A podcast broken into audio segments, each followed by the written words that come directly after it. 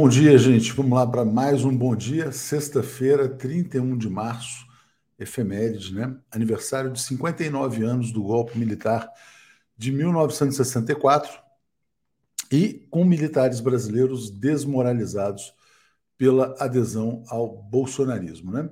Bom, vamos agradecer aqui então a Thelma Guel, Panistia Jamais. Bom dia a todos. É, Vulim, Rabat está dizendo que foi um gol contra o povo do presidente Lula e do Haddad. A gente vai falar desse marco fiscal. Aparentemente foi algo positivo, né? É, já já a gente fala a respeito disso. Deixa eu agradecer aqui a Ana Clara Nunes, que chegou também como assinante. Né? Até o meu já mostrei. Saudações gerais a todos. E eu já vou trazer logo de cara aqui. Hoje a gente está com folga do Zé Reinaldo, nosso querido Florestan Fernandes Júnior. Bom dia, Florestan, tudo bem? Bom dia, Léo. Bom dia a todos que nos acompanham nessa manhã da sexta-feira, 31 de março. Você sabe qual é a outra efeméride do dia 31 de março, Léo? Eu descobri duas, mas fala a sua que eu vou te contar duas depois. a, a, a, abertura da Torre Eiffel em Paris, né? Uh, essa, uh, ela foi criada, né, para comemorar o centenário da Revolução Francesa né? E em 1889, portanto, 133 anos atrás, era inaugurada a Torre Eiffel, monumento uh, da humanidade, né? o cartão postal de Paris. Outro dia eu fiquei pensando nos né, monumentos que uh, são marcantes uh, no mundo, né? Você tem a Torre Eiffel, né? Você tem a Estátua da Liberdade em Nova York e tem aqui no Brasil o Cristo Redentor. Né? São, são três monumentos né, que marcam muito uh, a história de, de, dos continentes até, né? porque são, são marcos da civilização. E 31 de março é um dia sombrio na história do Brasil, porque lembra uh, o golpe militar de 64. Um golpe que, na realidade, ocorreu no dia 1 de abril mas os militares, para não, não, ficarem com a mentira na mão, uh, anteciparam para o dia 31 a comemoração. E para não ficarem no dia do seu aniversário também, né, Florestan? Isso. Tem esse aspecto. Florestan é de 1 de abril, mas só é. diz a verdade. É isso aí. Amanhã tem efeméride de Florestan, mas hoje tem duas efemérides também. A gente está até publicando matérias no site. Uma é a data de nascimento do René Descartes, né, que é um pai da filosofia moderna. Penso, logo existo, né? Então, será que os bolsominions não existem? Quando a gente vê aqueles bolsominions recebendo lá o Bolsonaro no dia de ontem, talvez seja só uma ilusão, né, Florestan? Porque é, são seres acéfalos, né? É, é isso mesmo. Mas você vê que ontem foi um, um, dia que a gente tem que comentar, né? Porque foi uma, uma derrota uh, do bolsonarismo, né?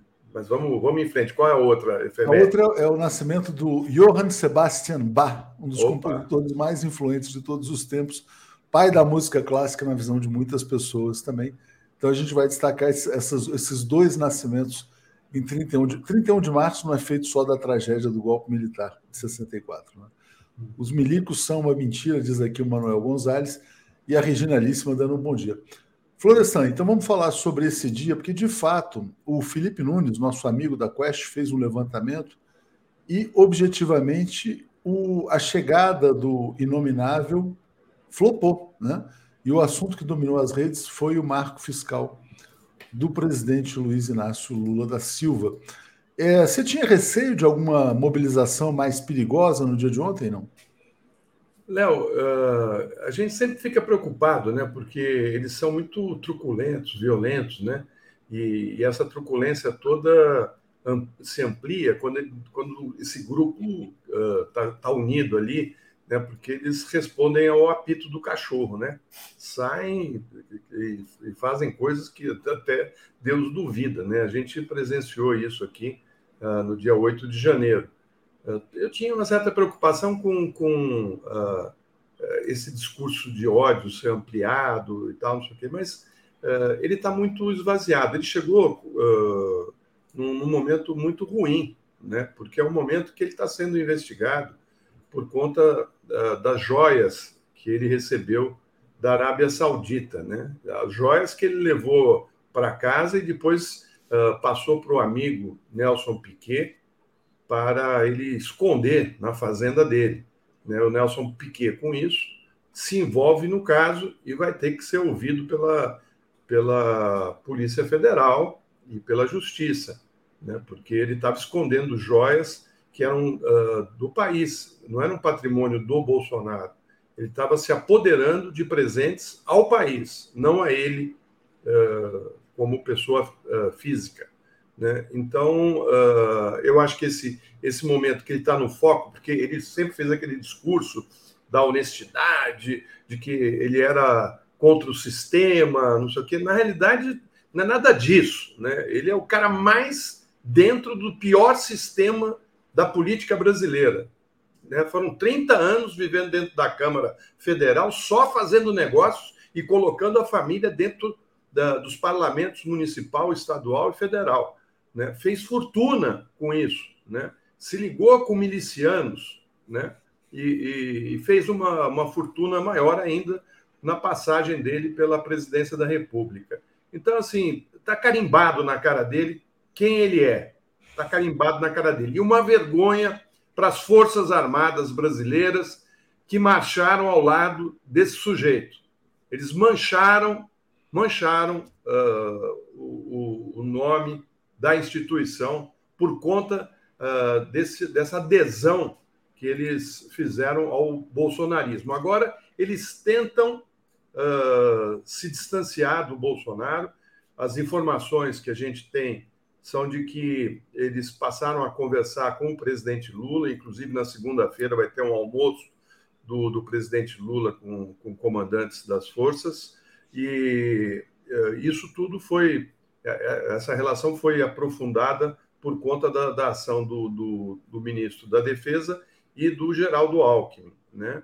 E lógico que eles perceberam que uh, todos estão emparedados por conta da, desse apoio que deram uh, ao Bolsonaro e querem limpar a barra. Mas eu acho que, inclusive, se aproximaram do Supremo também, estão se aproximando de novo do Supremo e tentando se distanciar do Bolsonaro. Mas eu acho que não dá para perdoar uh, o envolvimento de alguns oficiais no dia 8 de janeiro, aquele ato terrível, né, um, um, um, um ato terrorista e eu acho que esses oficiais que participaram têm que ser punidos.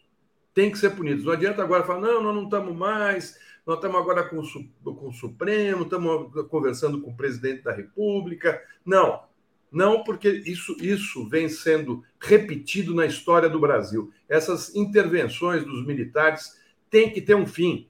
Né? Não pode ser isso, toda hora uma ameaça de golpe, uma ameaça de golpe, uma ameaça de golpe. Eles não estão no Brasil uh, para ameaçar a democracia e se voltarem contra os interesses da população. Então, assim, que eles percebam que eles têm um papel importante a cumprir e que uh, devem se afastar imediatamente da política. Hoje você vê aí a quantidade de militares dentro do, do, do, do Congresso e quem fez uh, esse serviço sujo né, foi o próprio Bolsonaro. O próprio Bolsonaro trouxe esses militares para dentro da lama que ele frequenta há 30 anos. É, Florestan, vou ler o comentário da Vermelho Pimenta, está dizendo: Bom dia, Flor, não subestimemos os fascistas. Bolsonaro ter voltado ao Brasil não é um bom sinal. E, e ela tem toda a razão. Olha que interessante, né? Até outro dia falava-se com a certeza de que o Bolsonaro seria declarado inelegível, seria isolado da política e aí a centro-direita poderia se reorganizar em torno de outros nomes. Né? A elite a classe dominante brasileira combate e vai continuar combatendo o presidente Lula. Olha o que faz a Folha de São Paulo hoje em editorial, né? O que a Folha pensa? Bolsonaro de volta. Ex-presidente tem recepção fria, mas mantém potencial de líder da oposição, né? A Folha também diz o seguinte, quer dizer, olha, que se o Bolsonaro abandonar a violência, o que é praticamente impossível, né, é, ele pode ser o líder, então, da direita brasileira. Ele fala, o editorial, opondo-se ao petismo, o bolsonarismo pode dar vigor à política brasileira, desde que abandone a violência, a atitude antidemocrática e a, pol a polarização irracional. Que né? Léo, que é, eles estão dizendo, se, se, se o Bolsonaro deixar de ser o Bolsonaro, pelo menos na aparência, a gente pode apoiá-lo. A Folha se bolsonarizou, essa é a realidade. Né? É então... Ele é o, é, o, é o, típico político que eles gostam, porque não tem nada na cabeça. Né? Aquilo que o Descartes falou, né? Você falou no começo do programa. O Bolsonaro é isso. Ele não pensa. Então, assim, é fácil você manipulá-lo. Mas como ele, ele é um sujeito muito agressivo e quer tirar vantagens e tal, uh, ele fica inviável. Agora, eu não acho que ele, ele fica ele vire líder da, da oposição. Acho que está cheio, tá cheio de nomes aí se colocando uh, para ser esse líder, inclusive a mulher dele. É, né? mas você sabe que o pessoal tem feito leituras de que esses nomes ainda são pequenos, sabe? Se olhar o Tarcísio, Tarcísio Marretão, o Zema, eu ouvo muito bem, a própria Michele, que não tem experiência política, a Damares, é, nenhum deles, na verdade, tem consistência política. E a centro-direita, né, que era o antigo PSDB, não consegue se rearticular. O que está se falando muito, né, Florestan, é a possível entrada do Ciro Gomes no PSDB, que é um tema que a gente pode abordar também. Deixa eu só agradecer aqui ao Ivo Gomes dizendo palmas para o grande jornalista Florestan. Ele disse é verdade. O golpe militar que infelicita o povo eh, brasileiro até hoje ocorreu em 1 de abril, dia da mentira. Eu vi e vivi essa desgraça. O Adolfo Rego está dizendo: será que as joias não eram do Piquet? Ele fez uma doação graúda no início da campanha eleitoral. Eu acho que era do Bolsonaro mesmo, escondido no Piquet, e talvez o, o Bolsonaro dividisse a propina com. O Piquet está quebrado, né? Está cheio de, cheio de problema financeiro. Exatamente. Eu vou deixar aqui, Florestan, porque na verdade tem o cerco também ao inspirador do Bolsonaro, que é o Trump, né? Homenageando aqui o Zé Reinaldo, que não está presente hoje. Donald Trump, o primeiro presidente dos Estados Unidos a ser indiciado, né? E é um caso bem americano, né? Qual que é o caso do Trump? Suborno a uma atriz pornô, né? É, então, ele, suborna... teve uma, uma relação extraconjugal. Ele suborna a Stormy Daniels para que ela não conte a verdade, né? Então é aquela coisa bem filme do Tarantino mesmo, assim, nos Estados Unidos. É essa coisa, é, é a cultura do, do chinelão mesmo, né? O Trump, o Bolsonaro, enfim. Florestan, será que agora o Trump vai ser cercado e impedido de voltar à presidência nos Estados Unidos também? Depois a eu gente acho, fala do Ciro aqui. Eu acho que sim. Eu conversei com o Pedro, o nosso correspondente lá em Nova York, nos Estados Unidos, uh, e ele estava falando que, que, é uma situação complicada. Nos Estados Unidos, um caso desse uh, tem punição. Então, para nós brasileiros, é uma, um, uma boa sinalização né? Nós vamos nos livrar do, do, do cabeça né? Ah, do, do, desse, dessa extrema direita que surgiu no mundo. Né? E certamente isso impacta no Bolsonaro, porque ele é, ele é a cria do, do Trump. Né? O Bolsonaro é cria do Trump. E então, assim, talvez aqui no Brasil a gente vá ainda uh, ter uma, uma situação parecida. Eu, eu, não acho que o Bolsonaro vai passar impune, não. Uh, e acho que ele vai ficar impedido de ser candidato. Ele sabe disso. E ele está preocupado, Léo. Ele não está. Uh, você vê que ele, ele, retornou, ele não tem mais como fazer grandes manifestações, não tem mais como usar dinheiro público para fazer motociata, né? para fazer algazarra, ele tem limitações, porque ele não tem como uh, fechar avenidas. Se ele fizer uma coisa dessa, ele vai direto para a cadeia, ter que se explicar. Ou seja, a situação não é boa para ele. Ele voltou no momento ruim, ele fugiu do país e, e isso ficou ruim para ele também, porque ele ficou três meses lá na terra do Pateta, né? E, e enfim, eu, eu acho que o movimento da extrema-direita é forte. E não acho, da minha opinião, eu não acho que ele uh, vai continuar como o, o, líder. Tem inclusive os filhos. Agora, uh, porque é um movimento, Léo, de extrema-direita que caminha de acordo com as determinações do, desse antigo gabinete do ódio, né, que é comandado pelo Carlos Bolsonaro. Eles têm, eles mobilizam de uma maneira incrível, né, através das técnicas de manipulação das mentes. Você sabe disso, a gente sabe como isso funciona. Total. Esse, total. Então, assim, eu não acho que o Bolsonaro uh, vai ser o nome na, na, próxima eleição. O Tarcísio, eu acho, também é um achismo, que ele vai para a reeleição dele, né? Deixa eu rodar aqui para a gente, Florestan. É, você falou do Pedro, né? Eu queria rodar a reportagem do Pedro exatamente sobre se Trump será preso ou não. Vamos passar aqui rapidinho e a gente volta na sequência. O ex-presidente Donald Trump está sob a mira da justiça americana. O republicano é alvo não apenas de uma ou duas, mas múltiplas investigações simultâneas em locais diferentes do país e sobre temas distintos. Na tarde de ontem, dia 30 de março, Trump se tornou o primeiro ex-presidente da história a ser indiciado por um crime. Benjamin Toll, professor de Ciências Políticas da Wilkes University da Pensilvânia, explica que esse é um momento inédito na história dos Estados Unidos. Yeah, we are living in uh, unprecedented times right now. Nós estamos vivendo tempos sem precedentes nos Estados Unidos. Nós nunca vimos um ex-presidente enfrentar algo como isso. Acho que o único exemplo perto disso seria o do Richard Nixon, que teve que renunciar por quebrar várias leis federais ao tentar esconder ilegalidades durante a sua corrida pela reeleição em 1972. Mas Nixon foi perdoado pelo presidente Ford, então ele nunca enfrentou as consequências das leis que ele tinha quebrado. Na Geórgia, Trump é acusado de usar o cargo de presidente ainda em 2020 para tentar mudar o resultado da eleição no estado. Tradicionalmente republicana, a Geórgia deu a Biden seus 16 delegados após o democrata vencer por lá com uma diferença de menos de 12 mil votos. O envolvimento e a inação de Trump durante a invasão do Capitólio em 6 de janeiro de 2021 é tema de uma investigação no Congresso. Já o Departamento de Justiça dos Estados Unidos investiga o ex-presidente no caso dos documentos sigilosos que ele teria levado para casa sem autorização antes do fim do mandato. Mas é em Nova York que Donald Trump foi indiciado. Segundo a Procuradoria, o ex-presidente teria falsificado documentos legais na tentativa de esconder que ele teria dado 130 mil dólares a uma ex-atriz pornô, na tentativa de fazer com que ela mantivesse em sigilo um caso que os dois teriam tido nos anos 2000. O caso veio à tona em 2018. Stormy Daniels, a atriz, afirmou ter recebido dinheiro do então advogado de Donald Trump, Michael Cohen, em 2016, durante a eleição que levou o republicano à Casa Branca.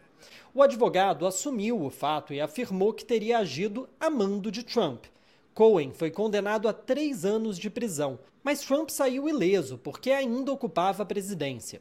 Agora, sem mandato, a Procuradoria de Nova York está decidida a condená-lo. Comentei com Benjamin que esse processo parece pequeno em relação aos demais e perguntei a ele se a intenção da Procuradoria era fazer algo no estilo Al Capone, que apesar de todos os crimes que cometeu nos anos 1920, só foi preso por um deslize fiscal no imposto de renda. Ele acredita que é por aí. Yeah, so, so the... Sim, a punição que ele pode receber em Nova York por causa do pagamento de suborno é relativamente pequeno em relação às que ele pode enfrentar nos demais casos. Mas dito isso, existem evidências muito mais concretas nesse caso de que o que ele fez foi de fato ilegal. A punição seria menor, mas é um caso mais óbvio de que a lei foi violada e por isso torna a acusação mais simples nesse contexto. Prosecution in that context. Mas mesmo no caso da investigação de Nova York, o processo ainda é longo. O primeiro passo foi um indiciamento, ou seja, um júri popular avaliou que há provas suficientes para que o crime seja formalmente apresentado à corte. Agora, o caso começará a ser julgado. Ser indiciado no sistema criminal americano significa basicamente que você está sendo acusado de um crime. E o que isso significa é que o ex-presidente Donald Trump terá que comparecer em uma audiência de acusação. E será dado a ele a opção de pagar uma fiança para que ele não fique preso até o julgamento. Se ele fosse acusado de um crime violento, ele provavelmente ficaria preso aguardando o julgamento. Mas como é um crime não violento e ele é um indivíduo conhecido, ele deve ter a permissão de aguardar o julgamento em liberdade. Donald Trump afirma que essa é uma investigação de cunho político e que tem como objetivo prejudicá-lo nas eleições do ano que vem. Mas Benjamin enxerga a situação com outros olhos, principalmente na primeira batalha que o ex-presidente irá travar, as prévias do Partido Republicano. O assunto fez com que todos os adversários internos de Trump se unissem no mesmo discurso contrário às investigações. all of these candidates who are going to run for president. Todos esses candidatos que estão concorrendo à eleição sabem que eles precisam derrotar Donald Trump. Individualmente, secretamente, eles devem estar torcendo para que ele seja condenado e que isso torne menos provável como candidato. Mas eles não podem dizer isso politicamente, e mesmo que eles acreditem que ele é culpado, eles também não podem dizer isso politicamente. Porque uma coisa a gente sabe sobre o Partido Republicano hoje é que Trump ainda tem uma quantidade imensa de poder dentro do partido e entre aqueles que votam em candidatos republicanos. Então, se você quer vencer como um republicano hoje, você não pode bater de frente com Donald Trump. You cannot cross Donald Trump. O provável principal adversário de Trump nas prévias republicanas, Ron DeSantis, afirmou no Twitter que o indiciamento é anti-americano.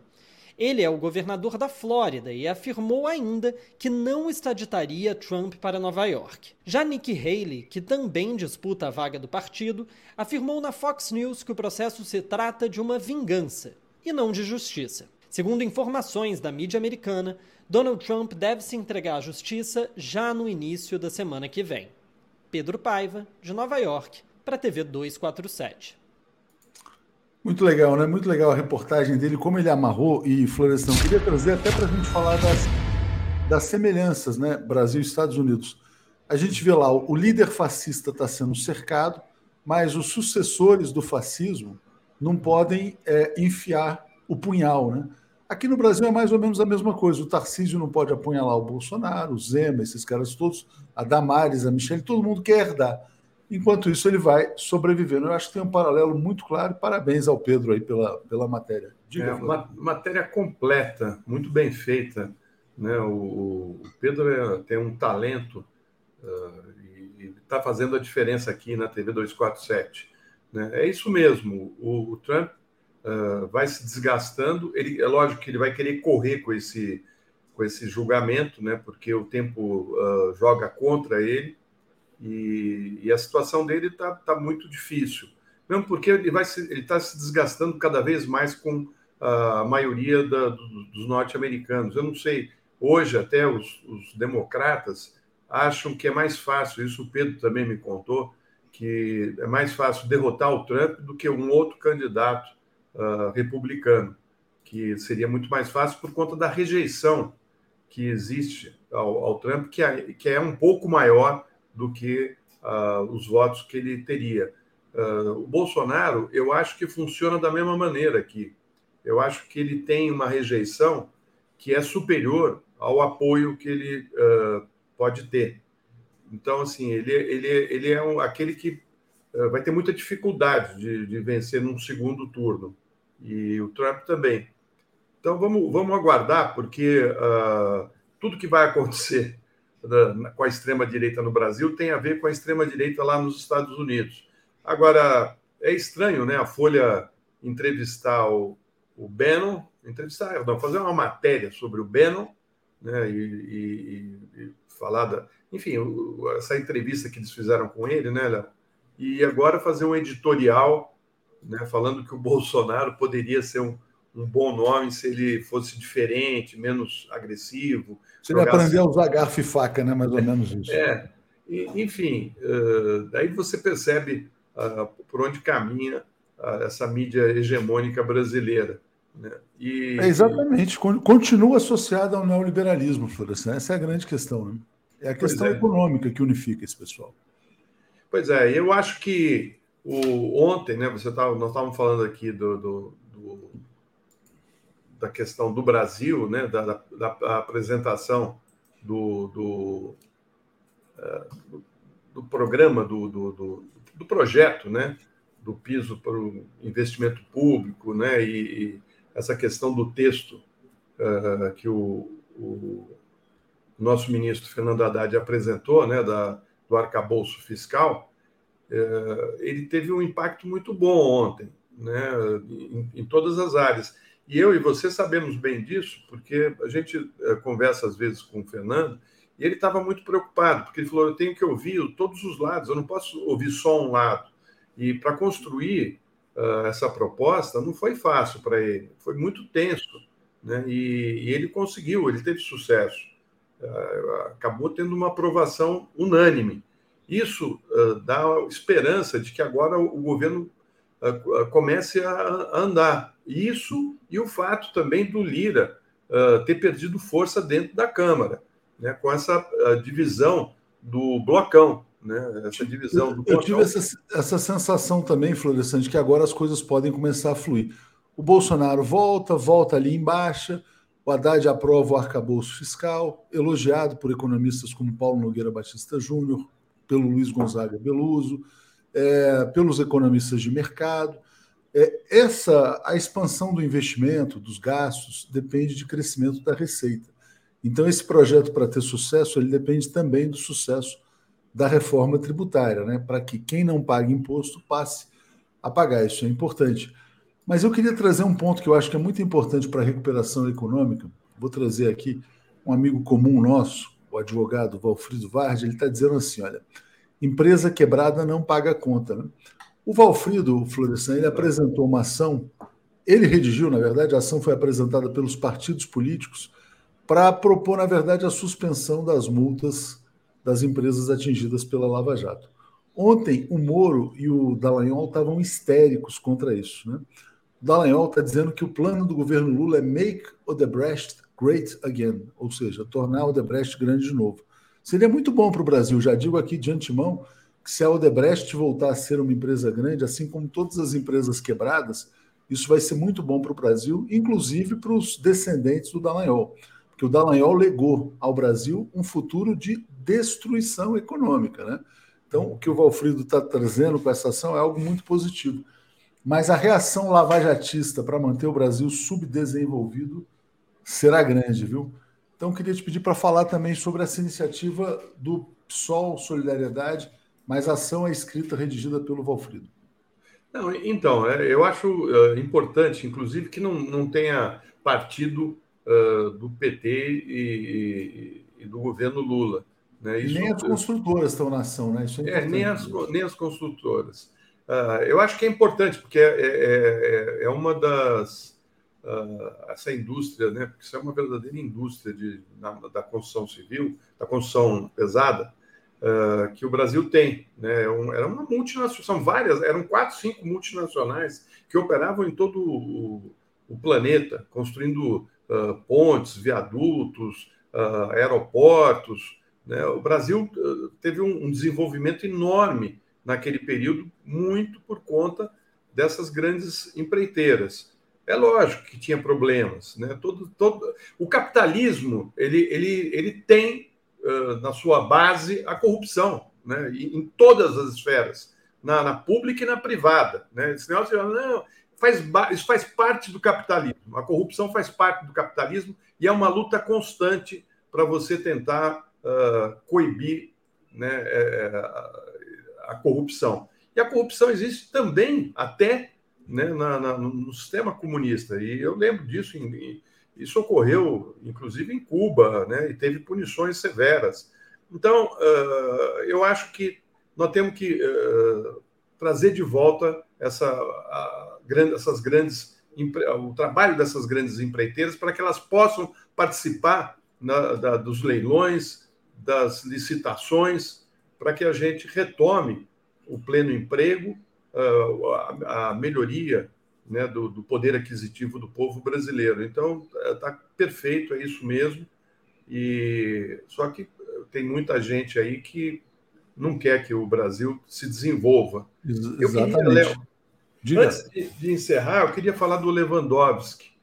Ah, mas então fala do Ciro e depois do Lewandowski. Eu já vou emendar o Lewandowski com, com o Paulo e com o Marcelo. Deixa eu ler os comentários aqui. Ó. Ronaldo Dias Pedro, formidável. É, humildemente, chame pelo nome e sobrenome. Desculpem, Pedro Paiva. Né? É, Vanusa Wagner, reportagem internacional de alto nível. E o Nomide dizendo: Bozo só voltou porque o visto de turista nos Estados Unidos expirou e não seria renovado. Cristina Vilas Boas, a fala do Inominável sobre Michele extremamente machista. Ele não muda, a estupidez é de sua natureza. Eles que briguem. E Francisco Bonfim nos apoia aqui também. É, o Mago Supremo também está dizendo: prender Bolsonaro agora não é interessante, né? É, acho que li todos aqui. É, Florestan, então você ia falar do Ciro e na sequência do Lewandowski. É, eu acho que esse movimento do Ciro eu já imaginava que ia ocorrer, porque ele ficou tão pequeno, né, ele ficou um anão né, na, na política, que ele teve que retomar as suas origens. E as suas origens uh, vêm ali do, do, do MDB, do, ah, vem da Arena, né? mas depois. Uh, uh, mas ele começa mesmo a se tornar um nome nacional por conta uh, dele ter sido prefeito de Fortaleza e depois governador do, do Ceará. E ele se reaproxima né, do, do, do senador Tasso Gereissati.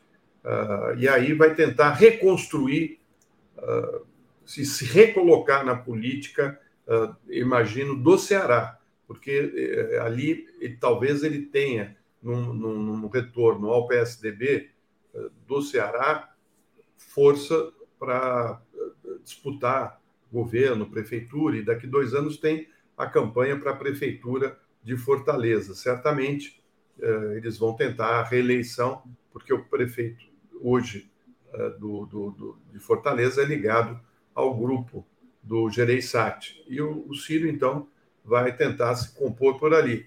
É, eu já esperava esse caminho dele, é, era um caminho de retorno, ou seja, ele volta ao partido que ele, que ele esteve e que atacou tanto na época do Fernando Henrique, e ele retorna então para o PSDB. Né? E que ele repense muito o histórico dele e a vida dele. É. Né? Ainda não está tá... confirmado, mas é uma tendência, né? Uma tendência é, eu acho que é o único caminho que ele tem a fazer agora. Ele não tem outro. Né? Ele, ele foi para tanto, ele foi muito para a direita. E né? o partido está na base do Lula, né? O PDT está na base é. do Lula e não vai sair. É. Deixa eu só, antes de você falar do Lewandowski, então já vou embarcar aqui o Paulo e o Marcelo. Bom dia, Paulo. Bom dia, Marcelo. Tudo bem? Opa, bom dia a todos e todas. Bom, bom dia, dia, Florestan. Bom dia, Paulo. Bom dia, Léo. Bom dia, comunidade. Bom dia, gente. Eu vou botar aqui uma matéria do Lewandowski, então, aqui na tela, e a gente já fala a respeito dele. Vou passar primeiro para o Florestan, que já vai estar saindo, e na sequência continuam vocês aí. Diga, Florestan. Então, eu acho que ele foi um dos grandes ministros do Supremo. O Lewandowski vai deixar saudades, ele sempre foi muito correto, teve posições corretas, e eu queria dizer que, que eu fiquei até emocionado de ver a fala dele ontem, né, se despedindo do, dos funcionários do gabinete dele. Uh, ele é um homem muito uh, culto, muito preparado e um quadro fantástico da justiça.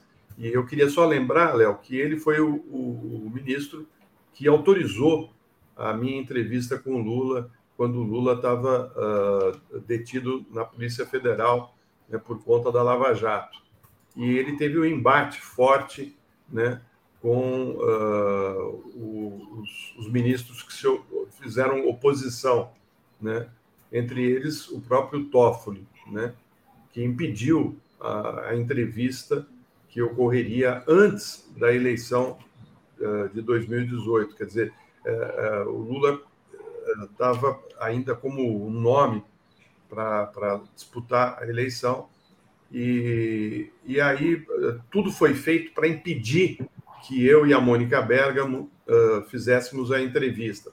Foi, foi pesado o negócio, foi pesado, inclusive uh, na, na, relação com a Polícia Federal. E, e ele uh, colocou em contato comigo o, o, assessor dele, que conversava comigo e com a Mônica Bergamo, falando que, que a, a, aquilo teria que, que ser uh, uh, feito, né? A entrevista era, era de justiça, porque a alegação era que não, não era o direito uh, do Lula falar naquele momento, era o direito dos jornalistas exercerem a sua profissão e poderem entrevistar o presidente Lula. Então, na época, pressionados pelos militares, o, a entrevista foi proibida, né? E eh, só foi retomada, inclusive por autorização do próprio Toffoli, em 2019. Mas ele sempre teve do lado da democracia, sempre teve do lado do direito, né? E, e vai deixar saudade. E eu espero que ele tenha uh, um futuro aí, uh, continue uh, tendo importância para, certamente terá para a justiça brasileira e para passar o seu conhecimento. Ele é um grande professor também de direito, então era isso que eu queria dizer. Obrigado, Florestan. Vou seguir com o Paulo, com o Marcelo, mas ainda no tema Lewandowski. Tchau, Paulo. Tchau, uh, Marcelo. Tchau, Léo. Tchau, gente. Paulo, Florestan, boa sexta. Valeu, obrigado. Paulo, uh, esse legado do ministro Lewandowski, né, de fato, ele foi muito aplaudido pelos funcionários ontem, foi tocante e muito discreto também. Simplesmente falou: fecha um ciclo na minha vida, abra um novo. Foi a última sessão no Supremo. Ele vai para uma viagem internacional e depois a partir de 11 de janeiro teremos um novo ministro do Supremo. Oi, Diga. 11 de janeiro não. Não, 11 de abril, desculpa, 11 de abril. 11 de abril teremos a indicação, talvez. Não, é, é, ainda é todo um processo. Exatamente. Paulo, vai. Diga, Paulo. Olha, o Lewandowski ele entrou no Supremo, eu não sei se vocês lembram, que era, ele era pouco conhecido, uh, fora dos, dos círculos que realmente convivem com o bom direito no país. Então, se atribuía, inclusive, a, a sua indicação à primeira-dama, Dona Marisa, né? com o argumento de que ele era um sujeito ali de São Bernardo do Campo, sugestão, era um provinciano, né? pouco sabia, pouco entendia, pouco conhecia das coisas, não era assim do primeiro time, daqueles juristas assim, supostamente muito conhecidos e muito preparados, né? E pouco a pouco o Lewandowski foi demonstrando uma característica, gente, que era emocionante para quem começou a, a, a acompanhar o funcionamento do Supremo naquele, uh, na, naqueles momentos iniciais uh, uh, que nem eram na Lava Jato, era um mensalão. Ele era uma voz diferente, ele levantava os princípios do Estado de Direito, ele levantava a, a, a, aquelas noções elementares que começavam a ser pisoteadas. Eu não sei se vocês lembram de um episódio que uma repórter da Folha captou o Lewandowski numa conversa no restaurante em Brasília e fez um escândalo com um comentário parcial que ele fazia, que ele tinha feito, né? Ou seja, assim, o Lewandowski é aquele jeito que ele, ele sabia o seu lugar. E ninguém precisava dizer para ele qual era o lugar ele não pediu, nunca pediu autorização para se manifestar. Então, aos poucos ele foi Paulo, assumindo. Paulo, só um, só um parênteses, quer dizer, curiosamente, né, ontem eu entrevistei o Cacai no programa Sem Censura, vai ser semana hum. que vem, e aí o tema era esse aqui, ó, Direito, Mídia, Liberdade de Expressão, um livro que ele organizou, o Lewandowski, e eu perguntei para o Cacá, Cacá exatamente sobre esse áudio captado, em que ele falava que a imprensa está colocando a faca no nosso pescoço. A imprensa era a faca no pescoço da democracia.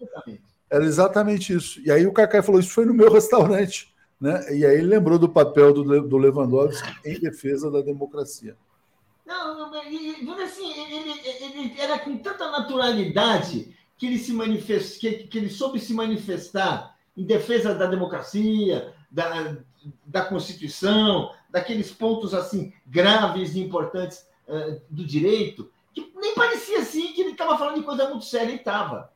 E pouco a pouco ele foi afirmando a autoridade dele, e a cada um daqueles julgamentos assim uh, cruciais que o, o, Supremo enfrentou, e, e, e, vale dizer, aí a, a, a, o julgamento contra a, aquele julgamento em que o Supremo estava se vergando as Forças Armadas para negar a, a presunção da inocência, ele fez uma das, ele fez uma das colocações decisivas, e aí foi. Ou seja, ele, o, o Lewandowski deixa uh, o Supremo assim, assim uh, como um gigante.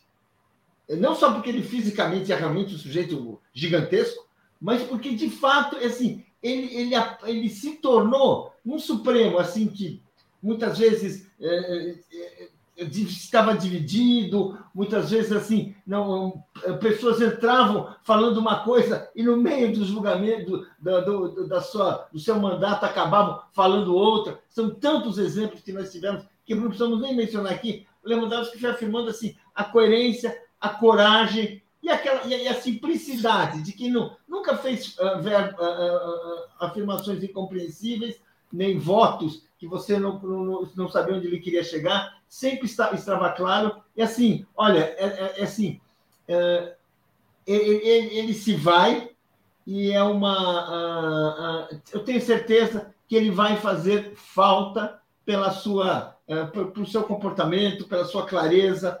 Eu acho que assim, de, eu acompanhei muito o Supremo nesse período e o Lewandowski realmente era assim um, aquela certeza de que nós sabemos alguém que sabe aonde está a Constituição. Você sabe que eu até pedi para agora a nossa produção aqui mudar o título do Bom Dia para a gente falar mais do Lewandowski menos de regra fiscal, porque o Lewandowski merece as homenagens. Né? É, o Márcio Santos está dizendo: mancha no currículo presidiu o impeachment. Luiz Alberto Hussein, uh, Lewandowski, o marco histórico da justiça, indicação acertada. Critica aqui o Toffoli.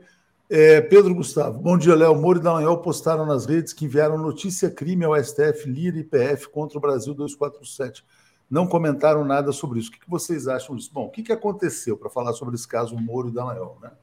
Na noite de. Hoje é sexta, na noite de quarta-feira, eu fui alertado por uma telespectadora nossa sobre um artigo publicado no site, e sobre, na verdade, não sobre um artigo, sobre um tweet publicado pelo Deltan Dallagnol, falando que no artigo, que era um cordel, havia supostas ameaças de morte a ele e ao Moro. Né? Por mais que você considere, ah, isso aí é um cordel, tal, o artigo era totalmente impróprio. Na hora que eu vi, eu não apenas mandei apagar o artigo, mandei apurar por que isso saiu aqui no 247, né, e mandei excluir todos os artigos publicados. Na verdade, mandei excluir o perfil do autor. A gente fez uma apuração interna que está em andamento. Mas, enfim, tomamos as providências, mandamos inclusive um tweet na sequência que o próprio Daniel viu, é, agradecendo pelo alerta que ele fez, porque é um artigo impróprio e inconsistente com os valores que a gente defende. Eu considero que Dallagnol quebrou a economia brasileira, Moro também causaram milhões e milhões de desempregos, tragédias, etc. e tal. Mas, obviamente, que a gente não defende é, a morte de nenhum deles. Bom, depois disso, o que, que acontece? É mais ou menos aquela falta, né? O, juiz, o jogador leva uma falta e fica rodando, rodando, rodando, rodando, roda para dentro da área para dizer que é pênalti, fica tentando provocar a expulsão do adversário. É isso que eles estão fazendo. Se eles quiserem processar, eles têm o direito de processar, a gente tem o direito de se defender. O Dallagnol foi até na Jovem Pan ontem para dizer dessa falta que teria acontecido aqui. Enfim, ele está ali tentando valorizar é, o erro que aconteceu, mas que foi reparado é, tempestivamente. É, Marcelo Auler, ministro Ricardo Lewandowski. Olha, na verdade, só voltando ao caso de Deltan Dallagnol, eles só tentam se defender e se aparecer em cima de erros dos outros não das virtudes dele, porque eles não têm muitas virtudes. Isso fique claro. Ah, todos falham e eles tentam explorar essa falha. A única coisa, a coisa maior que eu lamento no Lewandowski é que tenham se passado rapidamente os 16 anos dele no Supremo e não tenham sido mais. Porque ele se mostrou um gigante no Supremo. Pena que foram 16 anos. Pouco perto da permanência de outros. Vejamos Celso de Mello. Celso de Mello saiu enorme. Mas quantos e quantos e quantos anos? Celso de Mello foi nomeado por Sarney, jovem ainda. Eu não sei se esse André Mendonça, que foi nomeado jovem, vai ter estofo para crescer como os outros cresceram, como o Lewandowski cresceu em 16 anos. Acho que ele ficará muito aquém ainda. Não quero fazer pré-julgamento. Primeiro, porque ele está preso no terrivelmente evangélico dele. O Lewandowski nunca foi preso a nada, a não ser a Constituição muito bem interpretada por ele. Exemplo claro é esse que o Florestan deu quando ele autorizou Florestan e Mônica Bergamo a visitarem o Lula e entrevistarem o Lula.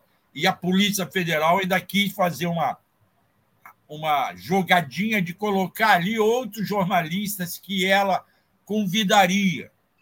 E ele impediu isso. Então, eu lamento que o Supremo não tenha novos Lewandowskis. Espero que surjam.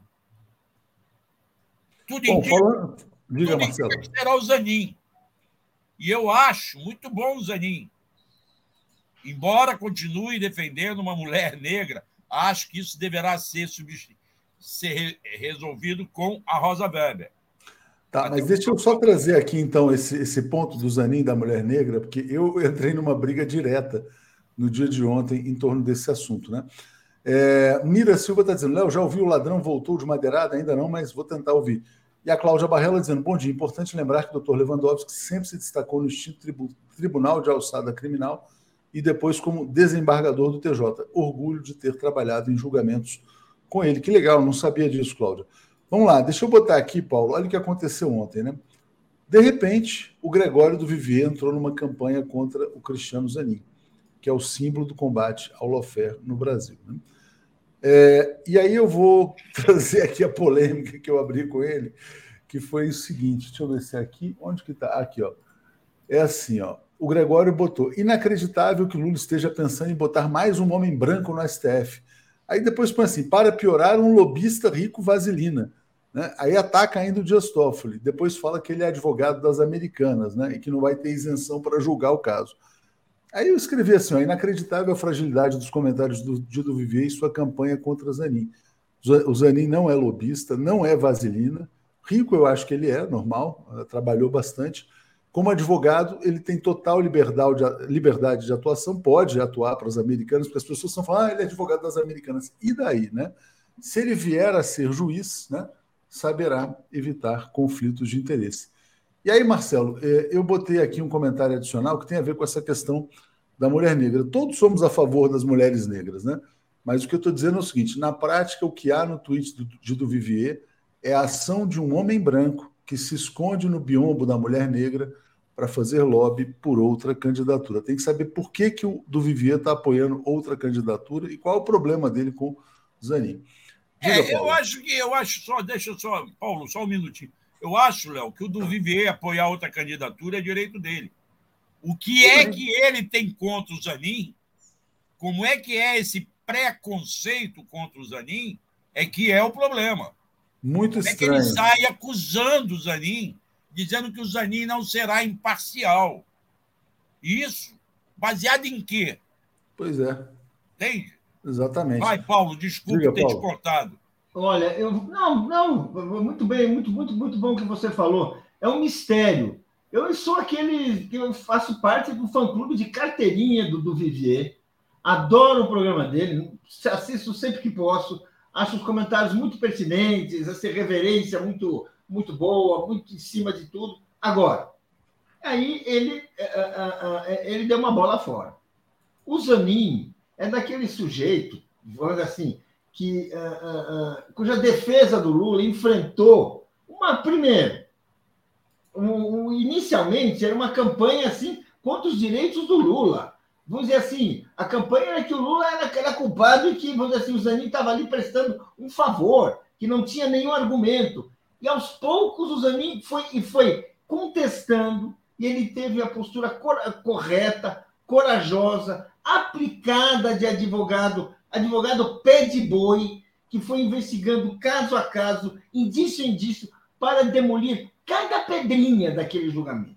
Cada pedrinha. E assim, aquele processo, aquela acusação foi desmoronando. Quando chegou no final, nos últimos dias, ele ainda apresentou uma, um recibo que provava assim que assim é, o, o, não só o apartamento não era que era, que era o grande motivo que era que não, era, não só não, não, não jamais pertencera a, a, a, ao Lula nem a Dona Marisa nem a ninguém mas ele já foi inclusive alvo de uma operação fiduciária do, do, da construtora. Ou seja isso tudo porque é o trabalho assim de um advogado que tem ciência da, a, da inocência, dos direitos do seu cliente e foi até o fim.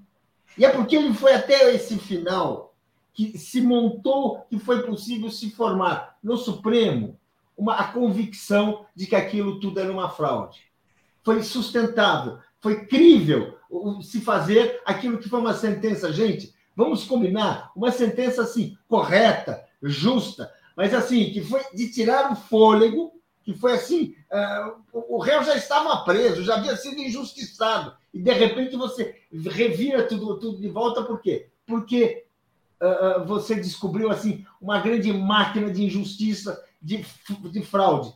E E é impossível falar dessa máquina sem conhecer o trabalho do Zanin. Então, o advogado que fez isso é o advogado que tem uma competência muito grande para saber como é a justiça na vida real e não como é a justiça ali apenas nos livros, nas proclamações, nos conchavos. É isso. A Márcia Silveira está dizendo: o Lula já falou quem vai escolher é ele e ponto. Então, como você falou aí, bola fora do Gregório do Vivier. Né? Bom, Marcelo, deixa eu trazer a notícia aqui.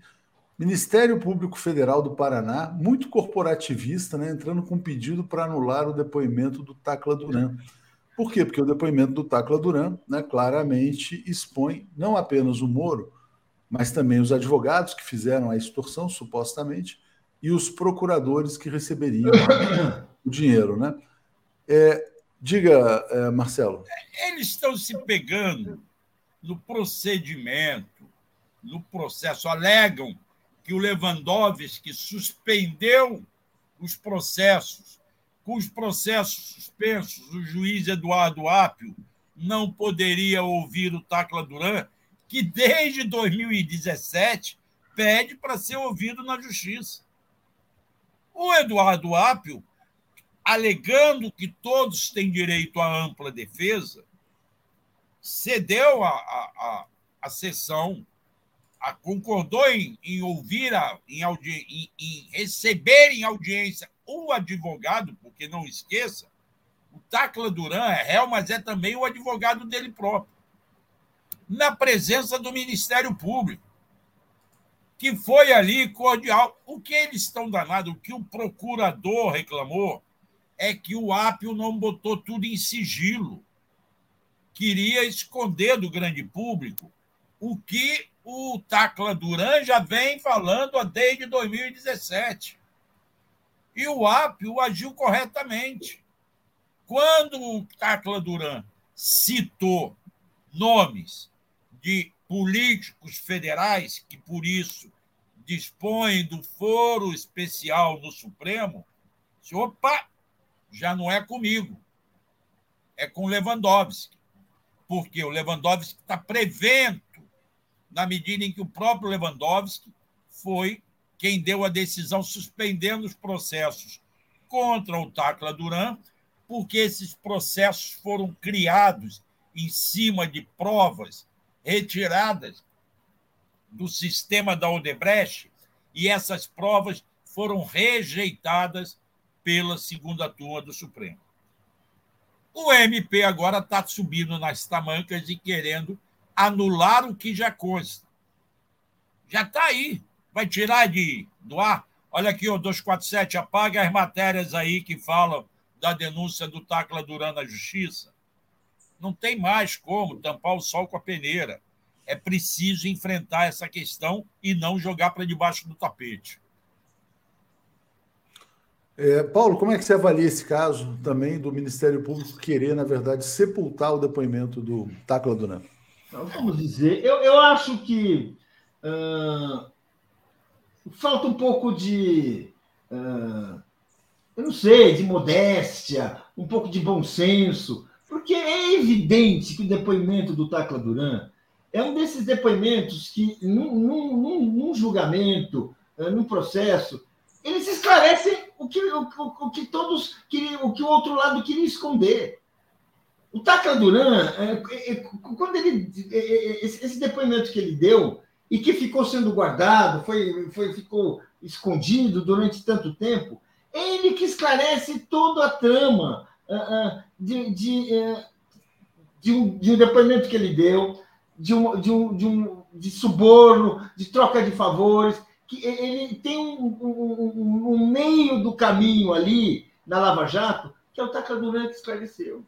Se você não conhece isso, a população não fica sabendo, portanto, pode ser manipulada. Os outros juízes não ficam sabendo, portanto, uh, uh, uh, não, não, não conhecem, não tem como reagir. Agora, gente, é, vamos dizer assim, a, exibição desse depoimento do Tacla Duran acabou com um grande mistério, que é um sujeito, inclusive que esse nome é meio esquisito, né? Tacla Duran, né? Você, você, você, pensa, você pensa o que, que ele é, de onde ele vem, o que, que ele vai fazer. Bem, não, tudo isso fica muito claro, fica cristalino o papel do Sérgio Moro e dos outros né, nesse processo. Ou, seja, é, é, muito importante. Então, se você querer uh, uh, punir, querer. Gente, é, é, é, o trabalho do obscurantismo, é contra a luz. Porque, querendo ou não, esse depoimento abriu a luz. Eu sabia o que estava ocorrendo, mas só fui entender exatamente quando pude ver esse depoimento. Então, esse depoimento cumpre um papel histórico, fundamental, didático muito importante, é libertador no melhor sentido da palavra. Vamos lá, deixa eu ler aqui então os comentários agora uh, pendentes aqui. É, Nilo Alves está dizendo perigosa a intenção de Toffoli de uh, assumir o espólio dos processos de Lewandowski, ficar de olho, está dizendo. É, Bruno Seron, eu pasmo com as pessoas progressistas que não veem que a defesa da mulher negra agora é só para evitar o Zanin. É, e Andy 1146 diz assim: Léo, o que pensa Zanin sobre neoliberalismo, MST, aborto, maioridade penal, reforma administrativa? Ele é de esquerda, você sabe?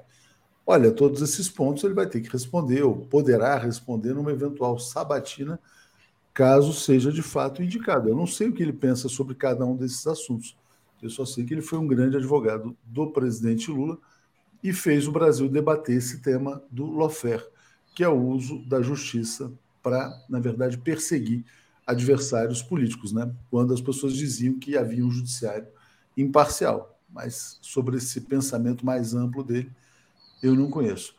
Vamos falar do Haddad aqui, é o nosso último tema, antes da gente chamar a Daphne e o Luiz Costa Pinto, é, que também vão falar sobre isso. Mas é isso aqui, olha, piso. Bom, o, a recepção foi boa, o dólar caiu, bolsa subiu, economistas de mercado elogiaram, economistas progressistas elogiaram, por exemplo, Beluso, Paulo Nogueira Batista Júnior. É criativo o modelo, é flexível, mas tem só um ponto. Para você ter aumento de investimento, né, embora haja um piso, para você ter um aumento real, você precisa ter aumento de arrecadação. Para ter aumento de arrecadação, precisa ter crescimento né, ou aumento de impostos, né, que é uma questão que está colocada. É, Paulo Moreira Leite, a primeira impressão da, do, do plano do Haddad na sequência, Marcelo. Olha, é um plano que você, na matemática, no papel, está tudo certo, são princípios corretos, mas é, é, é aquela grande pergunta. Bem, uh, uh, você precisa crescer. Você tem um limite para o crescimento das suas despesas, que é 2,5%. Bem, ah, quando a economia brasileira cresceu ah, ah, nos anos Lula, que é a referência, os dois mandatos do Lula, o aumento da despesa era muito mais. A história que a gente tem é muito diferente da história que esse plano conta. Então, assim, somos a favor, estamos torcendo, queremos mais esclarecimentos, mas até o momento tem resta um mistério. Vai, o crescimento as regras para o, para, para o crescimento vão ser atingidas, ou nós vamos ficar, vai ser uma patinação. Esse é o grande medo. Esse é o grande medo. Porque, vamos dizer assim, a, a, a, a nossa história é de, são de governos que abrem, ah, colocam a mão no bolso e aplicam investimentos, aplicam recursos públicos para fazer aquilo que nós sabemos que é chamado pelos estudiosos, que inventou essa expressão foi o Keynes, mas é, é, é curioso, que se chama o, o instinto animal empresário, ou seja, a vontade de investir. E essa vontade de investir você desperta no capitalismo quando ele tem a clareza de um retorno. E isso ele tem quando ele vê a máquina andando. Do jeito que está, a máquina está parada e as pessoas estão céticas. Eu estou dando o que eu estou lendo, não estou dizendo nem o que eu acho. Pessoas estão céticas, ou pelo menos em dúvida, aguardando para ver se ela vai despertar. É, deixa eu trazer um comentário aqui ainda de Andy, 1146, dizendo assim: o novo ministro do Supremo vai ficar para além de Lula, precisa ser alguém de esquerda convicto. Né? E Antônio Vasques fala assim: Tacla Duran vai botar marreco e conja na cadeia. Marcelo, eu sei que você não gosta muito de entrar na questão econômica, mas eu quero te pedir para fazer uma análise mais política do caso Haddad. A pergunta que eu te faço: bom, Bolsonaro voltando, né? flopou a volta dele, aquela coisa tal. E o Haddad entrega aquilo que o mercado vinha demandando desde a posse, né? Será que agora a gente entra num ritmo de governo normal, depois dos três meses de governo, né? e as coisas começam a dar num nível mais civilizado aqui no Brasil, mesmo com Bolsonaro presente? Bom, primeiro vamos ver o seguinte: politicamente, o Haddad jogou certo. O plano dele, ao contrário de outros, não vazou. Ele primeiro mostrou os políticos. Ele conseguiu guardar em segredo. O que vazou foi muito pouco, nada que comprometesse, de forma que nenhum político pudesse assim soube pela imprensa. Ele foi lá, respeitou o Congresso, respeitou os políticos, respeitou até o Arthur Lira, que já não merece tanto respeito assim diante das brigas que está comprando. Acho que o governo apresentou a sua proposta num prazo mais rápido do que tinha prometido. E aí, ao contrário um pouco do que o Paulo pensa, eu estou mais confiante de que vai deslanchar sim. O, o governo ainda tem problemas sérios na sua comunicação, precisa melhorar essa comunicação, precisa chegar ao povão. O povão não entende esse linguajar economês, tem que trazer isso mais para a base. Agora, eu estou confiante que pode deslanchar. Principalmente, eu estou confiante também que essa direita vai se acalmar quando viu que o Bolsonaro não está com essa bola toda.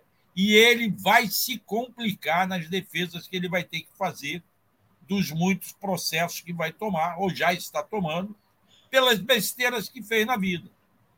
Então, eu estou muito confiante disso tudo, Léo. Acho Tomara. que tende a deslanchar.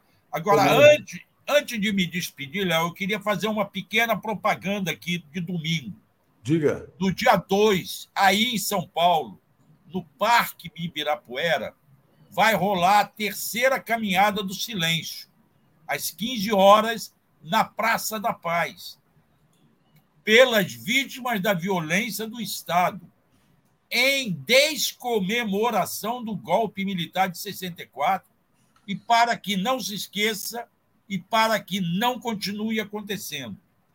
Então, os paulistas que puderem, domingo, três horas da tarde, na Praça da Paz, no Parque Ibirapuera, a terceira caminhada do silêncio.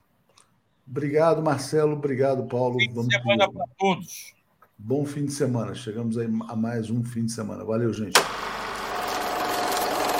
Apresentação de Daphne Ashton. Bom dia, Daphne. Tudo bem? Bom dia, Lula. Tudo bem, Daphne? Bom dia, Léo. Bom dia, Lula. Bom dia, comunidade. Tudo bem? Sextou? Bom dia. Bom, bom dia, Lula. Tudo bem? Bom dia, Tuxo. Bom dia, Daphne. Bom dia quem está conosco. Bom dia. Uh, bom, ontem assisti o Boa Noite, gostei muito do seu comentário sobre a importância dessa ação para rever as multas de leniência no Brasil, né? para que as empresas voltem a funcionar. A gente até trouxe aqui a fala do advogado que propôs a ação, dizendo empresa quebrada não paga imposto. Gente, vou passar a bola para a Daphne, acho que vocês vão continuar nesse tema Haddad. Boa sexta-feira, bom fim de semana aí para vocês. Valeu. Obrigada, Léo. Boa sexta-feira. Obrigado, até logo. Oi. Só só agradecer aqui o pessoal antes do, da gente começar. Começar não, a gente Tranquilo. vai continuar né, com essa questão do Haddad, mas agradecer a Carolina Santos. Sem o Tchutchuca do Central, esvaziado foi o Tigrão. Não se subestima de forma alguma a experiência política. Falar em ser bolsonarista hoje é sinônimo de vergonha e constrangimento, segundo a nossa internauta aqui. O Dari Cesarim Sobrinho esse comediante foi racista, não se classifica o caráter de, uma, de um ser humano pela cor, é, segundo aqui o nosso internauta. E Tânia Yasmin, em uma boa conversa com Zanin, Lula ficará sabendo se ele é mesmo de esquerda ou não. Simples. Generalíssima ministro Haddad, governo Lula está só começando para nós. É, então, Lula, continuando aqui sobre é, o marco fiscal, né? E o timing também desse marco fiscal, né? Como disse o Marcelo, a apresentação foi num momento ali é, político, né? Queria que você falasse a apresentação do marco fiscal numa semana sem votação no Congresso. Como é que você está vendo aí esse tempo? Perfeito, Daphne. O que a gente teve ontem foi a apresentação do que pensa o governo, do que quer, do que propõe, quais são as balizas do novo marco fiscal, do novo arcabouço fiscal, que foi uma construção política muito boa, muito oportuna, né, que mudou a opinião é, de, é, é, de formadores de opinião do mercado financeiro, de executivos, de empresários, de lideranças da oposição em relação a essa construção pelo próprio ministro Fernando Haddad e que é, pacificou aquela boataria interna né, das fofocas palacianas em torno do Haddad. É, um, um arcabouço fiscal bastante sólido e crível, para usar duas palavras é, é, do, do campo semântico né, dessa, desse universo de chantagens que o mercado tem feito contra o governo conduzido pelo presidente do Banco Central, Roberto Campos Neto. Né? Campos Neto, que inclusive ontem é, mostrou uma pontinha de inveja em relação ao Haddad, quando, num, num comentário feito num, num evento público, ele disse que para conter a inflação que está aí, né, é, seria preciso uma taxa de juros de 26,5%. Claro que ele falou isso como uma forma de embaçar, de, de, de turvar o ambiente que o Haddad já estava dentro, o ambiente de tranquilidade pela exposição do arcabouço fiscal. Agora, ele, o arcabouço obriga o governo a apresentar um projeto de lei complementar, né, que institua de forma legal né, as normas que ele está é, é, é, colocando para balizar né, esse novo arcabouço.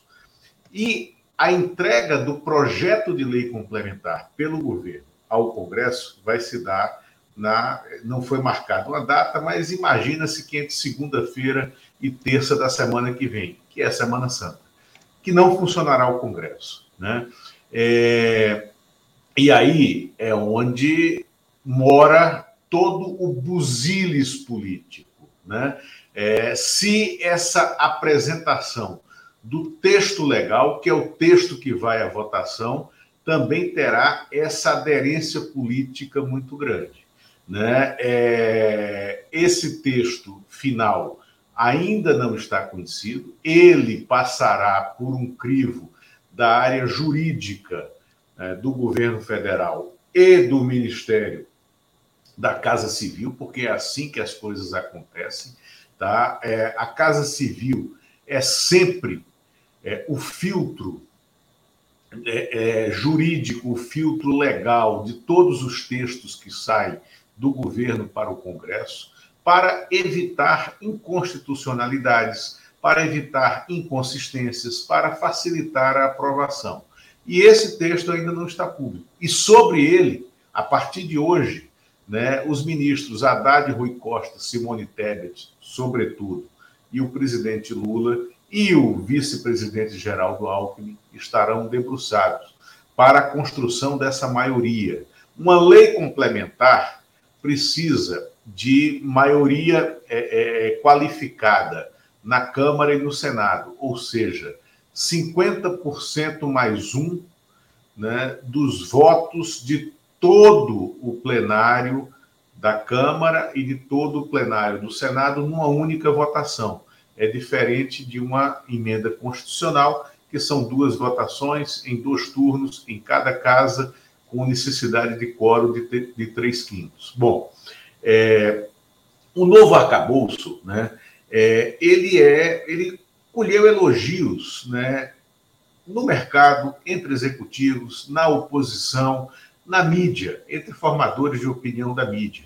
Né? Foi de. É, é, é, é, foi uma construção de fato, e outra, foi uma construção de fato engenhosa né, da parte do Haddad, porque também é, é, respondeu a críticas internas da esquerda, do PT, de que isso significava é, um aceno ao teto de gastos e que significaria cortes na área social. Não.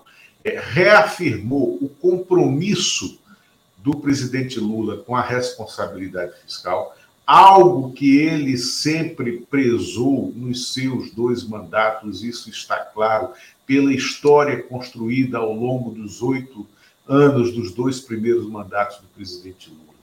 Né? É, na hora em que esse arcabouço fiscal estabelece que o governo é, tem um teto né, de, de, de 70% do que vier a mais em arrecadação para é, usar em despesas, inclusive na área social, mas que na área social, despesas centrais em educação, Fundeb, em saúde, por exemplo, o piso da enfermagem, né, é, que é fundamental para o SUS, né, é, isso não pode ser cortado. Ele estabelece os limites né, de atuação do governo e também o Bolsa Família, ou seja, esse colchão, essa rede de proteção social é, é, que o governo permanece construindo não será afetada pela necessária responsabilidade fiscal. E você cria um ambiente também de retorno de investimentos ao país, foi algo que o ministro Haddad é, é, é, chamou né, a atenção né, para esse ponto né, na apresentação de ontem, é que o Brasil volta né, ao centro né, da arena de investimentos internacionais quando mostra a sua o seu compromisso com essa responsabilidade fiscal e com as contas públicas, né?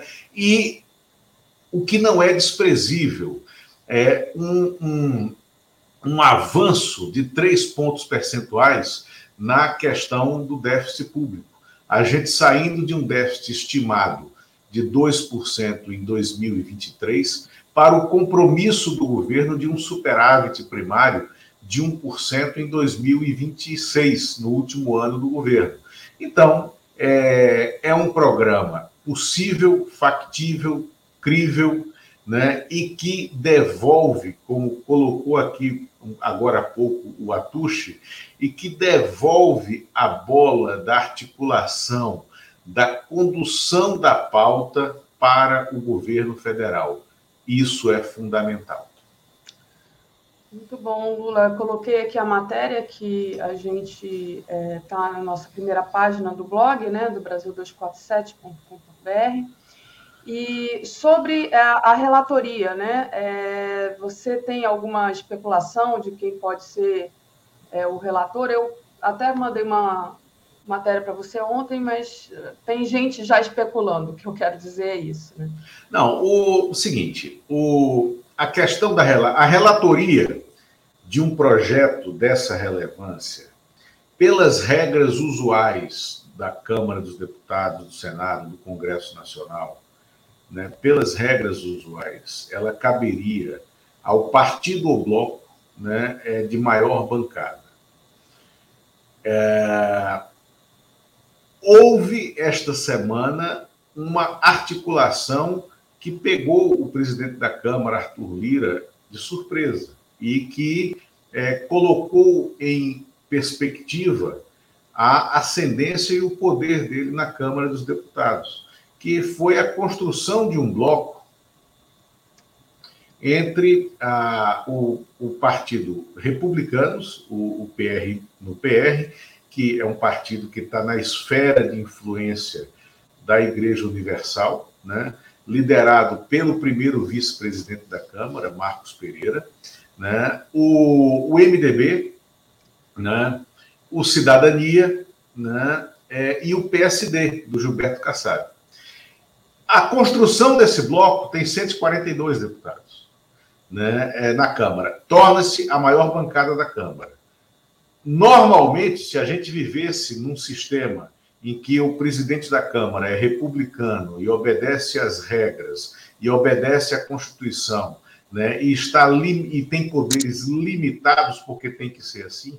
Numa democracia, né, presidentes de poder têm poder limitado pela lei, pela norma, né, é, o relator teria que sair desse bloco.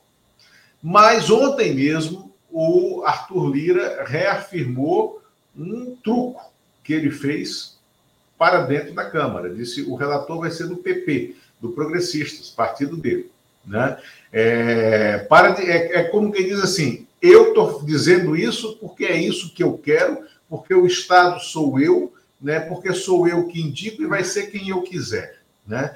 Dentro do progressista, você tem um amplo espectro de deputados, tanto aqueles que se relacionam muito bem com o governo e que têm responsabilidade e é, é, é, é pensam de forma.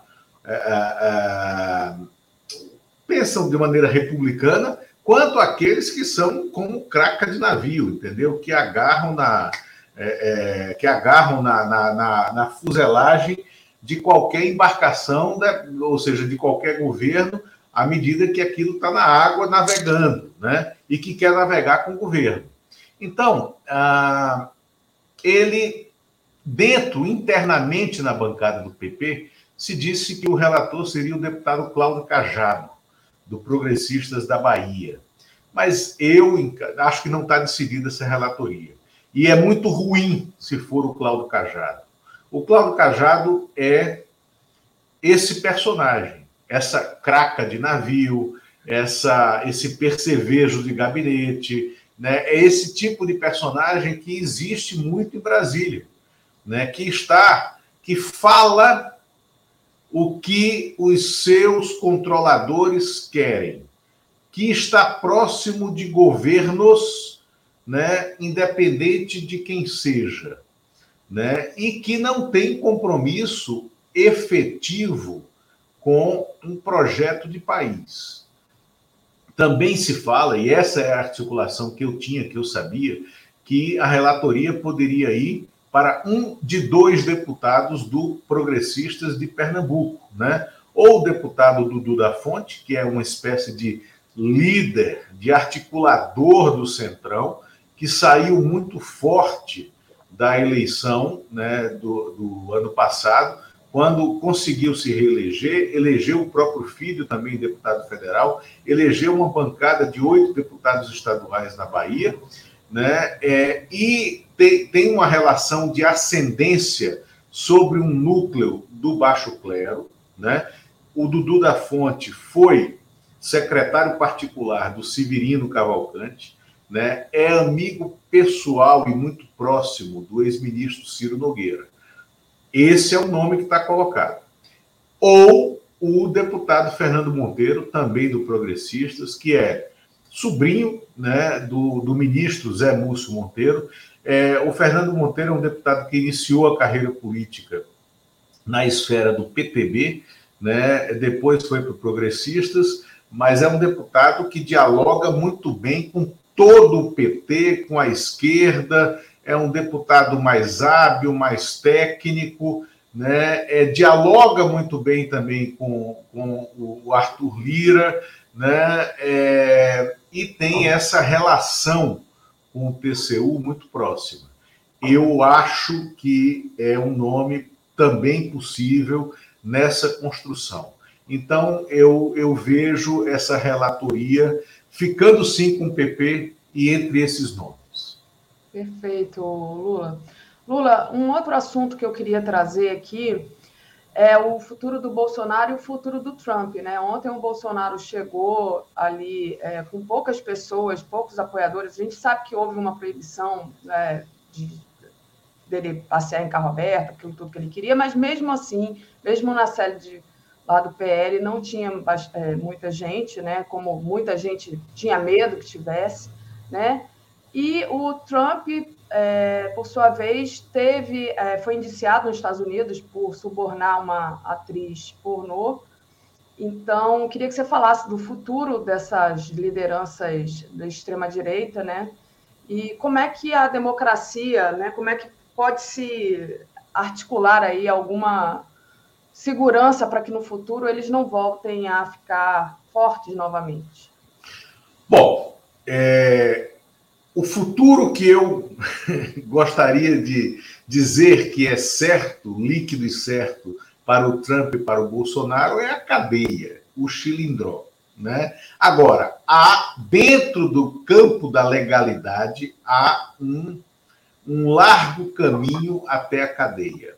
A inelegibilidade de ambos né, é, é, é mais fácil né, do que a cadeia. Embora nos Estados Unidos não seja exatamente esse instituto da inelegibilidade. Eu acho que o Trump, este sim, né, está mais perto da cadeia do que o Bolsonaro. Né? A ação penal da qual ele se tornou é, é, indiciado ontem, num, num feito inédito para os Estados Unidos, o indiciamento criminal de um ex-presidente né, é, é, é americano é, conduzirá, eu acho que de maneira inexorável, Trump para a cadeia, né, é, por um conjunto de crimes, inclusive crimes é, contra a Receita, contra o fisco americano, porque essas ações ainda estão tramitando, mas chegarão a bom termo. E o Bolsonaro também responderá. No caso do Trump, por fraudes como empresário. No caso do Bolsonaro, por surrupiar joias e armas do patrimônio público, por ter recebido presentes como chefe de Estado e ter ficado com aquelas joias, ter dado as joias para Michele, quer dizer, ter dado, ter, dizer, ter dito que daria, tal, uma maluquice, né? É que a gente está vendo. Agora, é... então a, o, o ambiente, o ecossistema criminal os aproxima. Tá? É, e são dois párias da política, da extrema-direita. São dois personagens realmente relevantes da extrema-direita, né? É, mas que o futuro deles, na minha opinião, é a inelegibilidade e a cadeia. No caso do Bolsonaro, né, a, a, o, o curso das ações criminais levará algum tempo pelo brasileiro. Mas o curso das ações eleitorais, não. Isso é mais rápido. Né? É, há um percalço agora para quem luta do lado é, iluminado da força, que somos nós, né? É, que é a saída do ministro Ricardo Lewandowski do Supremo Tribunal Federal, porque ele também sairá, óbvio, né? do TSE e uh, ele será substituído no TSE se o, o, ministro Cássio Nunes Marques estiver bem de saúde, ele será substituído pelo ministro Cássio Nunes. Então, é um voto a menos num plenário de sete no TSE. E isso é relevante no julgamento dessas ações de inelegibilidade, que já estão prontas para ir né? Uma delas, pelo menos, já está pronta para ir é, a plenário. Perfeito, Lula. Aproveito, faço um pequeno intervalo, peço para o pessoal deixar o like, compartilhar essa live. Quem puder, é, torne-se membro aí no YouTube, no botão tornar-se membro, ou faça uma assinatura solidária em Brasil 247.com.br apoio. A Reginalíssima está lembrando que em Fortaleza, também no dia 1 de abril, vai acontecer a caminhada pelo silêncio. E o Michel Evangelista é, disse não está com essa bola toda. Eu acho que estava é, falando da indicação da relatoria, penso eu, não sei. É, se não, me perdoe. É, Lula, sobre é, essa saída do Lewandowski, que você chegou a ver rapidamente, né, que eu já estou com a Natália aqui, mas você chegou uhum. a ver essa questão aí do, do Gregório do Vivier e pressionando contra o Zanin. O que, que você chegou a acompanhar isso? O que, que você achou? O, o, o, Gregório do Vivier falar sobre escolha de ministro do Supremo é como eu falar sobre né, é, é o Masterchef de Toronto entendeu? É assim, é, são, somos, seríamos moscões, né, dando pitaco aonde né, não tem um peso. Então acho que foi uma bobagem a opinião dele, é uma bobagem egressa de um universo de desconhecimento de como as coisas funcionam, né? É, eu acho que essa quem vai fazer a indicação solitário né, é o presidente da República, né? Ele já deixou isso muito claro. Ele que colocou, né, de, com muita propriedade, o nome do Cristiano Zanin ao crivo público quando o Lula o fez naquela entrevista não me lembro para quem foi, se foi a entrevista que ele deu ao Kennedy ou se foi a entrevista que ele deu ao Reinaldo Azevedo, em que ele colocou é, o nome. Azevedo. Foi ao Reinaldo Azevedo. Foi. Que ele colocou o nome do Zanin, ele colocou o nome do Zanin para teste, né, é, afunilou a disputa. Né, quando a eleição acabou, no dia 30 de outubro do ano passado, o nome certo, o pule de 10, né, é o que seria indicado era o Pedro Serrano, né, que tinha a preferência do grupo Prerrogativas, é, é, de advogados próximos ao presidente Lula, né, do PT, né, é, tinha essa preferência, não estava colocada a pretensão do Cristiano Zanin, nem mesmo para o Lula, né, no final de outubro do ano passado. Mas de lá para cá, tudo andou. E também estava muito claro que a preferência do ministro Lewandowski era pelo Manuel Carlos de Almeida Neto, que é um grande nome. A disputa se afunilou. Né? É, num dado momento, a coisa de um mês atrás, você tinha quatro nomes. Pedro Serrano continuava, Zanin, Manuel Carlos e o presidente do TCU, Bruno Dantas. Está claro que o Bruno Dantas poderá ser indicado se o presidente Lula tiver uma terceira vaga né, para indicação, que pode ser a vaga é, é do ministro é, é, Luiz Roberto Barroso, que deve antecipar sua aposentadoria para 2024 ou 2025. Né? E, e por que, que não seria o Bruno Dantas agora? Porque não, não tem sentido o Lula tirar é, da presidência do TCU um ministro que é articulado politicamente, que, é, que tem uma cabeça política razoável, que tem um trânsito espetacular com o governo federal, com todos os ministérios. Então, sai o Bruno Dantas. O, é, o Pedro Serrano terminou saindo com todas as qualidades, mas terminou saindo do campo das preferências. Vai que o Lula, né, de surpresa, indica o Pedro Serrano, mas saiu do campo das preferências né, é, por uma certa desarticulação política né, dos próprios interlocutores do presidente Lula. E nesse momento eu vejo que há na cabeça do presidente Lula dois nomes: a do Zanin, o do Zanin e o do Manuel Carlos. Né? O Manuel Carlos é o candidato da preferência, do coração e da indicação do ministro Lewandowski, que mora num local de apreço muito grande do presidente Lula. E o Cristiano Zanin né, é o Cristiano Zanin. Né? Alguém que se submeteu ao crivo da opinião pública ao longo de todo, toda a tramitação lenta, dura, né, das, das ações penais irregulares, das ações penais é, é, é, é impróprias, das ações penais injustas que levaram o presidente Lula à cadeia e que depois retiraram o presidente Lula da cadeia. Né? Agora, o Cristiano Zanin já está pagando um preço pessoal né, por essa exposição do nome. Né? É, então, eu acho que hoje, é, na cabeça do presidente, tem esses dois personagens, que são jovens, têm praticamente a mesma idade, em torno de 43, 44, 45 anos, é, que têm notório saber jurídico, que têm articulação política, que tem todas as qualidades, tem, que tem conduta ilibada, como aliás ressaltou ontem o ministro Lewandowski, né, que tem conduta ilibada.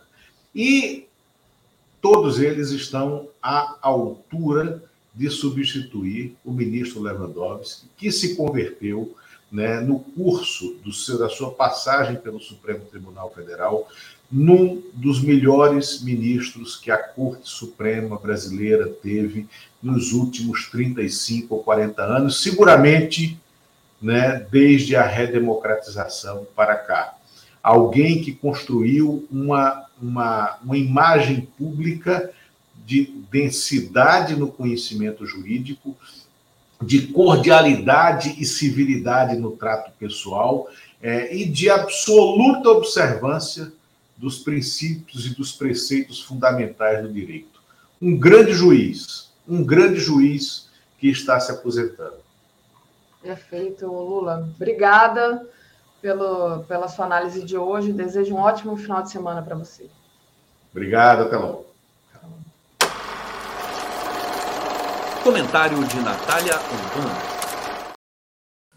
Bom dia, Natália. Tudo bem? Bom dia, Daphne. Bom dia a todos que estão nos assistindo. Estava aqui assistindo, né? Você conversando com o Lula. E eu achei interessante é, essa questão do, do. Só comentando essa questão do Gregório, que assim, todo mundo tem direito a uma opinião, não é nem essa a questão. A questão é quando você começa, é, depois de tudo que nós brasileiros, é, inclusive os brasileiros no exterior, passaram é, com o governo Bolsonaro, a procurar, como diria minha avó, chifre em cabeça de cavalo, sabe? É, a gente aqui, é, nós, eu, você, mulheres da esquerda, a gente luta muito para que nosso feminismo seja alinhado com a luta de classes, assim como né, a gente sempre vai falar da questão da identidade ligada com a luta de classes, né? E eu acho que você fazer uma crítica depois de tudo que o Brasil passou, no nível que ele está fazendo, é você simplesmente ignorar todos os problemas é, que aconteceram e se achar no direito de criticar uma coisa que você não tem conhecimento e ainda ignorar toda a história, toda a trajetória legal né, do, do, do, do, do Dr. Zanin, e não somente em relação a, a, ao presidente Lula, mas o que aconteceu com o presidente Lula virou é, é, um caso que está sendo usado, né, deu, deu, deu vazão para que esse caso seja usado é, nos processos de outras lideranças da esquerda que estão sofrendo pelo, por lawfare também. Então, assim, abriu um precedente, ele abriu um precedente principalmente para a esquerda latino-americana com todo o trabalho dele. Então, assim, ele não só tem que ser respeitado no Brasil, mas eu acredito que em todo mundo, né? Eu concordo com você, Natália. E acho interessante, achei interessante o comentário do Lula Costa Pinto quando ele diz eu, é, é, o do Vivier falar do, do Zanin, né, da escolha, como eu falar do Masterchef, que de fato vários juristas respeitadíssimos é, já demonstraram a favor dessa candidatura, né? E aí o, Gregório falou daquele jeito, assim, um comentário sem nenhuma argumentação mais é, importante, né? Então, muito bem. É, vamos lá, Natália, queria trazer para você comentar né, a, o novo primeiro-ministro da Escócia, o Umza Yousaf, né, que é o primeiro homem muçulmano a liderar um país do Reino Unido. Qual a importância disso, né? Eu até te pedi, eu te mandei uma foto, se você puder colocar na tela, só para eu explicar, porque assim, é, o Reino Unido está acontecendo uma coisa muito interessante. Isso foi ele, como vocês podem ver, tá, é, na campanha de saúde e dignidade para o povo palestino, né? Ele é, ele é, como eu disse, uma pessoa muçulmana, mas aí você vai falar, Natália, mas o primeiro-ministro do Reino Unido é um é. homem hindu, o Rishi Sunak. É, o primeiro-ministro liberal da Irlanda é um homem também de origem, eu, se eu não me engano, eu acredito que ele também seja hindu, o, o Leo Esqueci o nome dele, perdão, viu, gente? Pessoa aqui da Irlanda, o, acho que é Vadkar, não, não lembro, mas enfim, também é um homem, né, do, do sul da Ásia, né, com pessoa que fala asiático. Mas qual a importância do Humza Youssef? Por que, é que eu escolhi essa foto? Para. É Oi? É o Lio Varadkar. Isso, Varadkar, isso. É, por que, que eu escolhi justamente essa foto? Para falar que ele não é somente um homem muçulmano, mas ele é uma pessoa que está comprometido com ideais progressistas, lembrando que isso dentro, né? A gente não está falando, ah, ele é um homem radical. Não, a gente está falando dentro da, do establishment político do Reino Unido. Ele é um homem comprometido com ideais progressistas, ele é uma pessoa extremamente comprometida, principalmente com a questão da Palestina, porque a, a esposa dele, a Nadia Al-Nakla, que inclusive é uma pessoa que eu conheço, uma pessoa que eu respeito muito, uma pessoa maravilhosa, ela é palestina, ela tem um irmão que mora na faixa de Gaza, então quando é, é, é, acontecem vários ataques, ele fala né, sobre isso, de, de, da perspectiva não só política, mas da perspectiva pessoal, de, de, de conhecer, de ouvir né, o, o, o, desespero das pessoas que estão lá, né, sofrendo é, é, toda a opressão do Estado zionista de Israel. E ele é uma pessoa que já começou o governo de uma maneira muito interessante, porque assim, apesar dele ter sido o candidato, vamos dizer assim, da continuidade da Nicola Sturgeon, ele está fazendo algo que a Nicola Sturgeon não fez ele está batendo na questão de tem que aumentar imposto para quem é rico. Ele está falando né, de um fundo de distribuição de riquezas. Ele é uma pessoa que já começou, por exemplo, aumentando é, o fundo de ajuda para as pessoas pagarem suas contas de energia, dizendo que o que o governo britânico alocou para esse fundo de ajuda não é o suficiente para as famílias da classe trabalhadora. Ele reconhece a crise do custo de vida. Ele reconhece que as pessoas estão é, é, é, é, sofrendo, ele reconhece que a classe trabalhadora precisa, né? O governo precisa trabalhar com a classe trabalhadora, não contra a classe trabalhadora ou ignorar essa questão.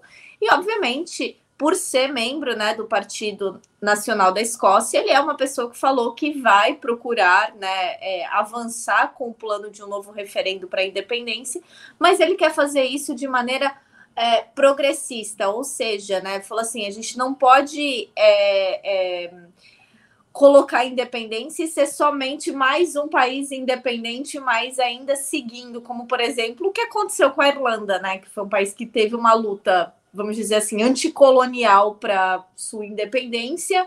Aconteceu o que aconteceu, a Irlanda é um estado neoliberal em que as pessoas, em qual a classe trabalhadora sofre tremendamente.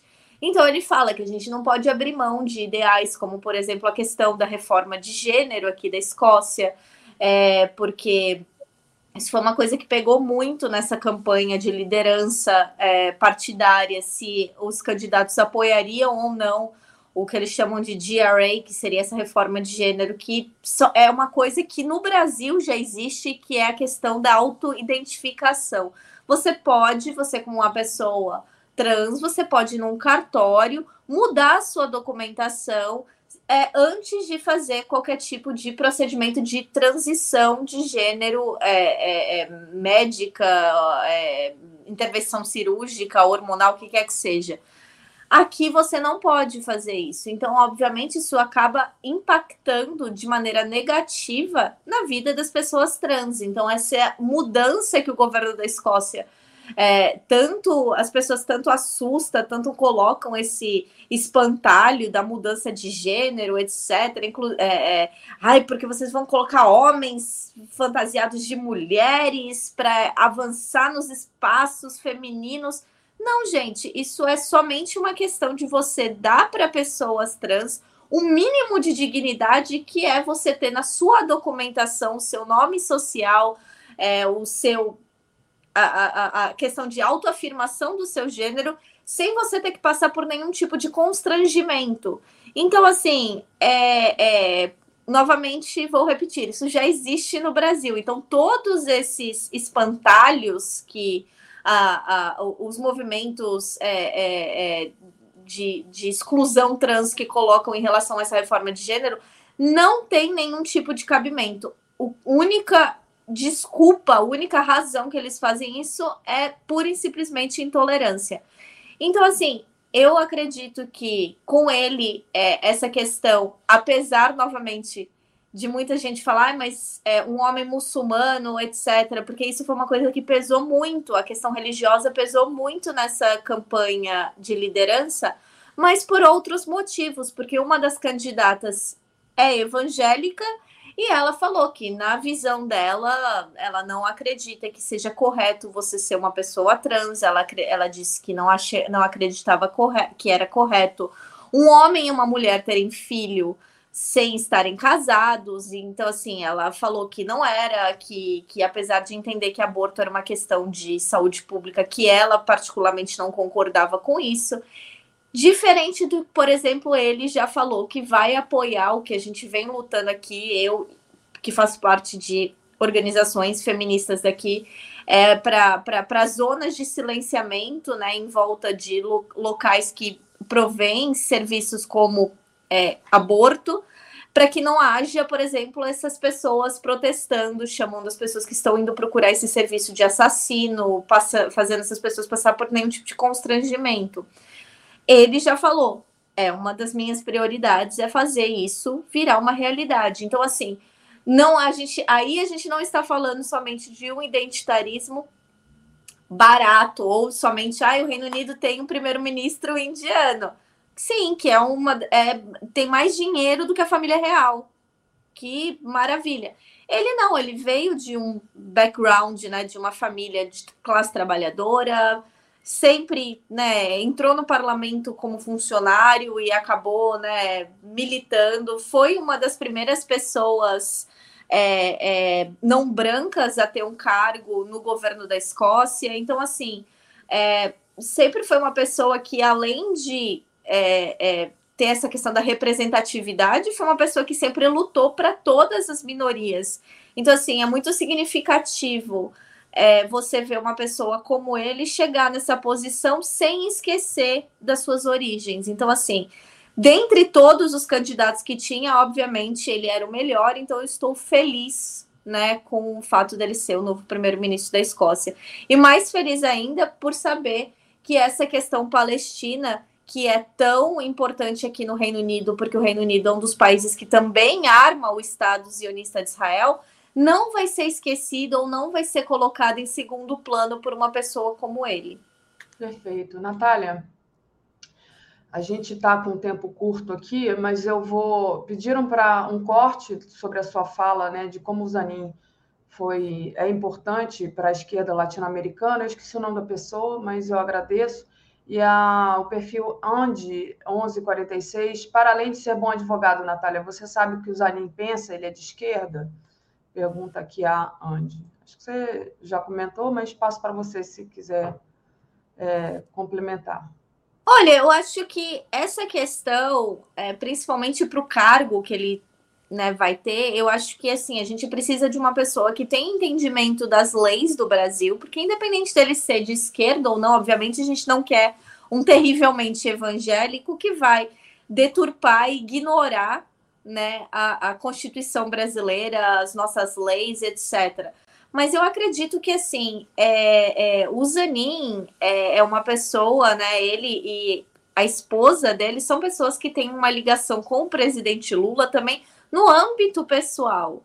Né? Então, assim, eu acredito que a gente também não pode é, é, acreditar, principalmente num momento como foi a condenação do presidente Lula, em que você tinha o mundo inteiro, não vou nem falar do Brasil, foi o mundo inteiro chamando ele de ladrão, de a maior mente criminosa do mundo, o homem que estava destruindo é, do PowerPoint. É o PowerPoint, a corrupção, maior corrupto do mundo. Você pegar a defesa do presidente Lula naquele momento já mostra que você é uma pessoa que não só é corajosa, mas também que acre acreditava na inocência do presidente Lula e que fez um trabalho justamente mostrando né? Eu acho que se ele não fosse uma pessoa minimamente progressista, ele não teria pego aquele caso e ele não teria justamente mostrado algo que uma pessoa minimamente progressista não teria mostrado, que era né, o envolvimento do Departamento de Justiça estadunidense na, na, na, nas acusações contra o presidente Lula.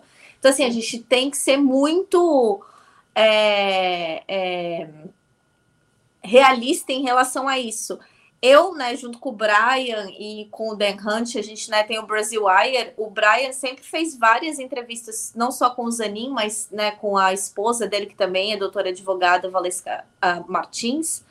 É, eu, eles sempre né, se mostraram como pessoas progressistas. Então, assim, eu posso não saber mais em relação a isso, mas eu sei que minimamente e, e progressistas eles são ele principalmente, e que é, é, eu acredito novamente que se ele não for uma pessoa que vá deturpar é, é, a, nossa, a nossa Constituição, as, as, nossas leis, etc., com uma visão incorreta ou com uma visão baseada nas suas crenças é, ou é, é, questões pessoais, eu acho que é uma ótima nomeação.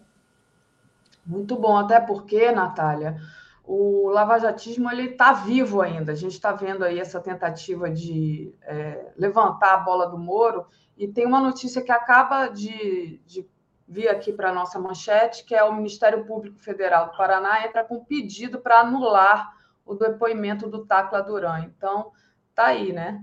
O Eu só queria lembrar as pessoas Acorda. em relação a tudo isso aí do Moro, que vocês lembram no começo, né, toda essa questão do PCC, etc. Vocês lembram que no começo da, da administração, da gestão do Bolsonaro, é que ele apareceu um vídeo ridículo feito nas coxas com um portunhol falando, né, que as Farc por ordem do Foro de São Paulo e das esquerdas do narcotráfico latino-americanas queriam matar o Bolsonaro.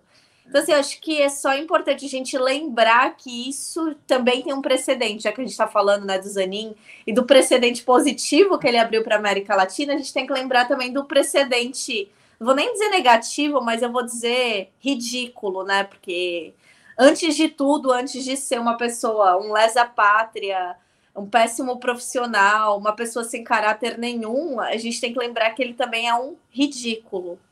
Perfeito, Natália. Natália, é, hoje vai ter veias abertas? Vai sim, eu vou estar entrevistando a jornalista nicaragüense Aminta Zé. Ela agora está morando no Brasil. E a gente vai falar justamente do que muitas pessoas especulam. A gente vai falar de uma pessoa que é justamente da Nicarágua, o que, que está acontecendo na Nicarágua né, toda essa pressão em cima do país. Então, 10 horas da manhã, a gente vai estar aqui ao vivo, vou estar entrevistando ela em português. É, é, sobre toda a questão da Nicarágua para as pessoas que têm curiosidade e querem saber mais o que está acontecendo lá no país. Maravilha, Natália. Obrigada. Um beijão para você. Valeu. Boa sexta. Tchau. Deixa eu trazer aqui o David Bacelar. Bom dia, David. Tudo bem? Bem, bom dia, Daphne. Bom dia a todos e todos que estão conosco aqui no Bom Dia 247. Aproveitar, Daphne, só para mandar meus parabéns aqui a um grande companheiro, companheiro Zé Neto, deputado federal de Feira de Santana, ou melhor, deputado federal pelo PT da Bahia, único deputado federal de Feira de Santana, maior cidade do interior do Nordeste, com 700 mil habitantes, 430 mil eleitores, e o nosso companheiro Zé Neto está fazendo aniversário hoje. Vida longa aí companheiro Zé Neto. Então, parabéns para o Zé Neto da minha parte também. Bom, David, é, essa semana foi uma semana bem, é, digamos assim, agitada, agitada para os petroleiros, né? É, os petroleiros aposentados e da ativa também realizaram é, mobilizações na quarta-feira é, na Bahia, no Rio, é, pela paralisação do processo de privatização da Petrobras e também pela suspensão do pagamento é, do fundo de pensão da categoria Petros, né, contra o pagamento também dos superbônus para os diretores da Petro e pela reabertura do edifício sede da Petrobras na Bahia. Essas manifestações é, ocorreram na, no meio daquelas reuniões do Conselho de Administração, a gente deu matéria aqui, né? E também do Conselho Deliberativo da Petros que é, tinham ali em pauta esses assuntos. Então, foi uma, mobilização importante. Queria saber qual foi o resultado desses protestos. Teve alguma notícia positiva? Teve alguma consequência positiva esse, esses, essas mobilizações? Bem, Daphne, é uma demonstração de que a categoria petroleira ela continua em movimento.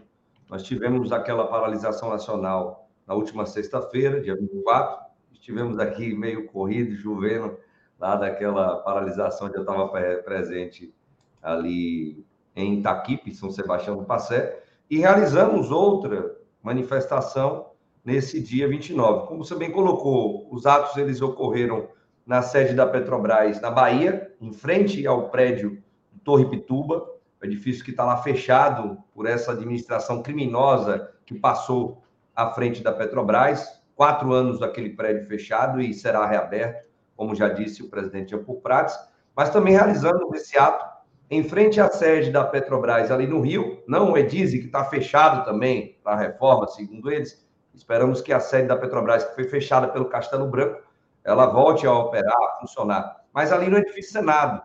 É, e também na, na sede da Petros, que fica na rua do Ouvidor, ali no centro do Rio de Janeiro. Como você bem colocou, Daphne, esses atos eles foram realizados no momento em que duas importantes reuniões estavam ocorrendo a reunião do Conselho de Administração da Petrobras, ordinária, e a reunião também ordinária do Conselho Deliberativo da Petros. Com relação a Petros, é, esse ato que nós fizemos, Daphne, foi justamente para protestar nesse momento em que estavam aprovando as contas da Petros relacionadas ao ano de 2022, protestar contra esse super bônus que os diretores da Petros aprovaram para si próprios. Eles aprovaram um super bônus de 9 milhões de reais. 9 milhões de reais para serem divididos para quatro diretores do fundo de pensão, que é o segundo maior fundo de pensão do Brasil, que administra mais de 70 bilhões de reais, que são dos trabalhadores e trabalhadoras. É um, é um assinte isso, porque nós temos aposentados, aposentadas e pensionistas que hoje, por conta dos equacionamentos vários que foram feitos para sanar um déficit dentro do fundo de pensão, que não é culpa do trabalhador e da trabalhadora, muito pelo contrário, é culpa dos gestores que são colocados pela patrocinadora. Por sinal, Daphne, isso é algo que a gente tem cobrado já há algum tempo, de que a metade da direção da Petros, ela seja dos participantes, dos assistidos, das pessoas que contribuem com o dinheiro. Não, hoje só são indicados pela Petrobras. Então, quem fez alguns investimentos errados, equivocados. E quem não resolveu os problemas estruturais do plano foram esses administradores, não foram os trabalhadores e trabalhadoras. Então, é inadmissível que eles estejam recebendo superbônus de 9 milhões. O sinal, tanto a CUP quanto a FNP, entramos com ações judiciais tentando barrar o pagamento desses superbônus. A FNP conseguiu uma liminar que está aí suspendendo esses pagamentos e as ações da CUP esperamos que também tenham o mesmo êxito. Mas nesse dia, também, como disse, estava havendo a reunião do Conselho de Administração da Petrobras. E aí, Daphne, pense numa grande confusão nesse dia. Foram vários atos, como dissemos, sede da Petrobras, sede da Petros, sede da Petrobras na Bahia.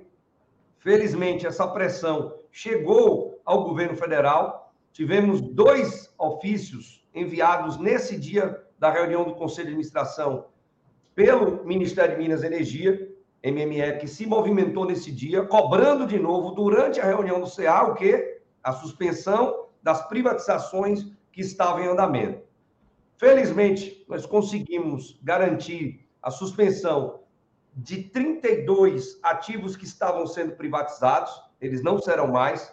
A nova gestão, o novo governo vai parar para avaliar esses processos, mas infelizmente, Daphne, seis desses ativos que já estavam com contratos assinados e com alguns pagamentos feitos por empresas que estavam interessadas, lembrando, transações do governo Bolsonaro no conselho de administração que não é do presidente Lula. Infelizmente, esses processos continuaram. O que a gente vai ainda tentar fazer é tentar interromper esses processos com ações judiciais. Temos ciência das ilegalidades postas, dos problemas que estão ali envolvendo essas privatizações e acreditamos que é possível sim ter essa reversão, principalmente do polo potiguar, que fica ali no Rio Grande do Norte, é quase tudo que a Petrobras tem de exploração e produção em terra e em mar no estado do Rio Grande do Norte. 3R Petróleo, que é a empresa interessada, lembrando, Castelo Branco é o presidente do Conselho de Administração da Petrobras e está fazendo de tudo para ganhar esse ativo na mão da Petrobras e, como sempre dissemos, a preço de banana com irregularidades, até porque ele lá atrás participou dessas, desses processos, dessas análises das privatizações também nessas áreas ali no Rio Grande do Norte. E a Luminor, que é a refinaria do Ceará, que a gente acredita piamente que a gente vai conseguir barrar, porque 30% do terreno que está ali é da Prefeitura de Fortaleza, e já conversamos com o prefeito da cidade, esse terreno não será vendido para a Petrobras, consequentemente, a venda não acontecerá da refinaria ali em Fortaleza, no Ceará, que abastece principalmente de asfalto o nordeste do país e também de óleo combustível para navios.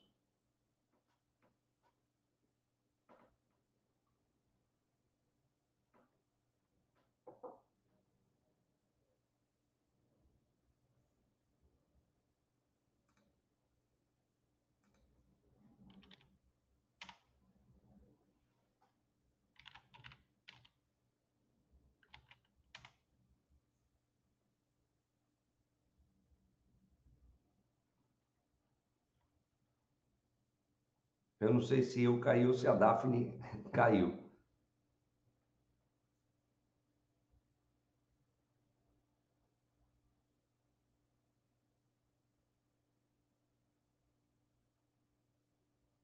É, companheirada, está parecendo que somente eu fiquei aqui no, no Bom Dia 247. Me parece que a Daphne teve um problema aqui com a internet e caiu. Não sei se o Léo Atucci está também aqui no estúdio. Mas é importante destacar que ainda temos, sim, problemas. É, a gestão é, da Petrobras ela está sendo é. Nós tivemos, no dia 29, é, a sinalização é, positiva e negativa ao mesmo tempo dentro do Conselho de Administração. É, como disse, suspendemos 32 processos de venda, mas seis continuaram em andamento. Vamos tentar interromper de outras formas. E ontem, no dia 30 de março, nós conseguimos finalmente ter aí a nova direção, a nova diretoria da Petrobras empossada. Então, sentaram finalmente as sete pessoas que foram indicadas pelo presidente Jean Paul Prats para estarem nas diretorias executivas da Petrobras. Daí, então, teremos, a partir desse momento, uma nova gestão mais alinhada ao governo do presidente Lula, mais alinhada ao programa de governo que venceu as eleições e que foi aprovado nas urnas para a gente ter aí de volta a Petrobras do povo. A Davi caiu, voltou, fiquei aqui meio congelado, mas eu consegui falar um pouco sobre a diretoria nova, Daphne, que assumiu ontem a cadeira né, de diretores e diretoras da Petrobras.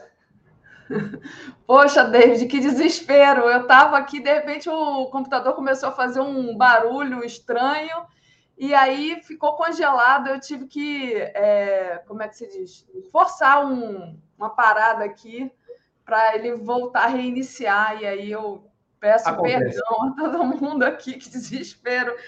Mandei uma mensagem para o Léo para ele é, entrar aqui enquanto, enquanto eu não voltava. E agora o meu computador está estranhíssimo aqui, mas a gente vai. Então, você chegou a, a falar, né? Sobre aquele a nosso, o nosso último ponto, que seria a nova diretoria da Petrobras. Chegou a falar sobre é, se a gente vai ou não se livrar do PPI?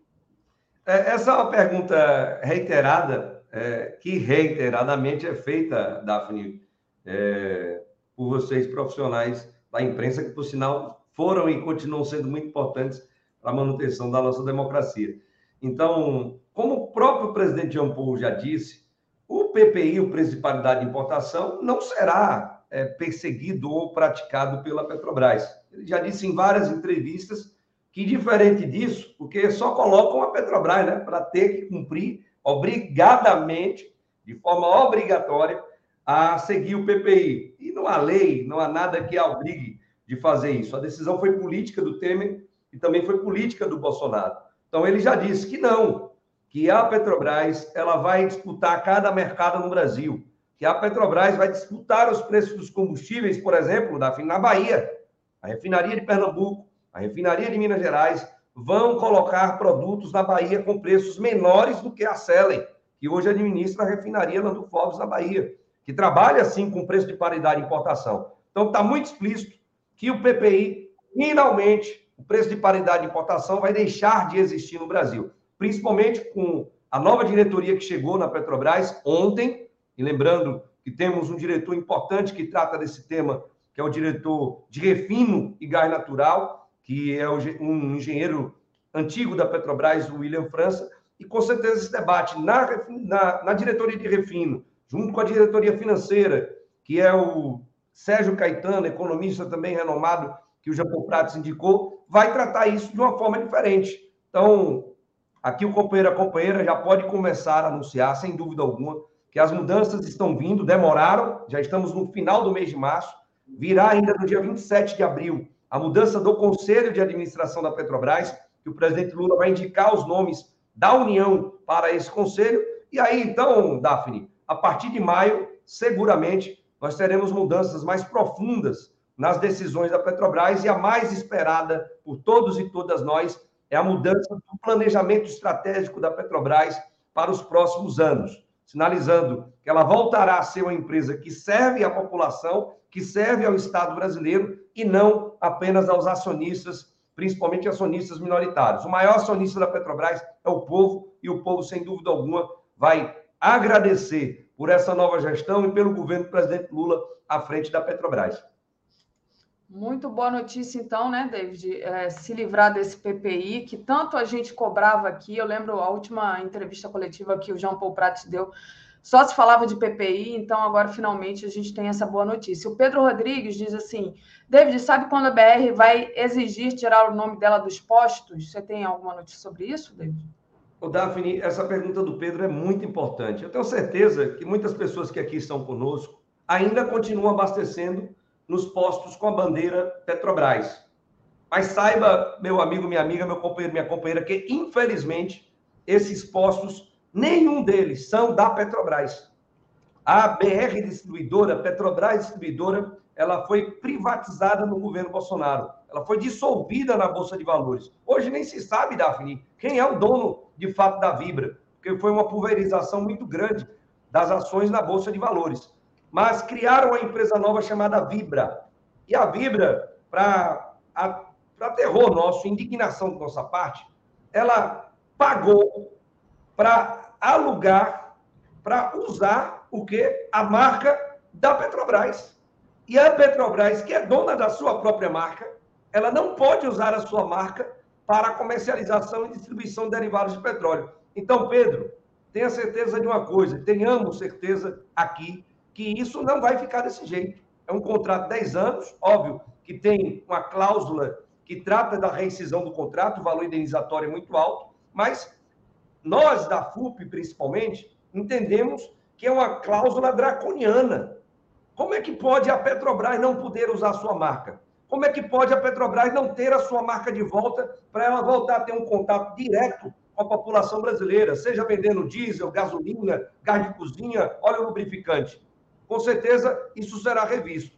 Nós temos conversado com o presidente Jean Paul Prats no sentido de estarmos pressionando sim a Vibra, porque se a Vibra quer vender combustível aqui no Brasil, ela use a sua marca, não use a marca da Petrobras, enganando, por sinal, da fim, a população brasileira. Porque muita sim. gente vai botar gasolina, vai botar diesel no posto que está com a marca Petrobras, não sabe que aqueles postos não são mais da Petrobras. Então, boa pergunta, Pedro. Sem dúvida, esse é um tema central porque o presidente Lula tem falado muito de aumentar a capacidade de refino aqui no Brasil, através principalmente da Petrobras, e óbvio, para nós chegarmos à população brasileira, a Petrobras ela precisará voltar à comercialização e distribuição de derivados de petróleo aqui no Brasil. A marca Petrobras é da Petrobras, não é da Vibra e precisa voltar às mãos dessa empresa que é a empresa do povo brasileiro. Daphne, aproveitar aqui, mandar um beijo aí para você, um bom final de semana, também aqui para Tereza Cuvinel. Um bom final de semana a todos e todas.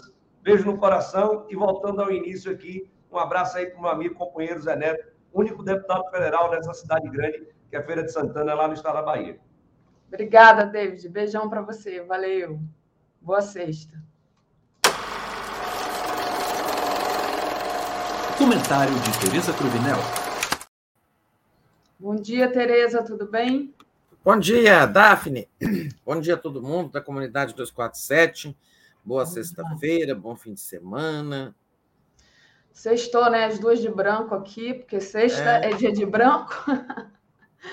e vamos, vamos dar sequência aqui, Tereza. É, bom, temos a proposta do marco fiscal que vai determinar o futuro do governo Lula e atende a dois requisitos: garante o equilíbrio fiscal e, ao mesmo tempo, preserva o gasto social e a capacidade de investimento do Estado.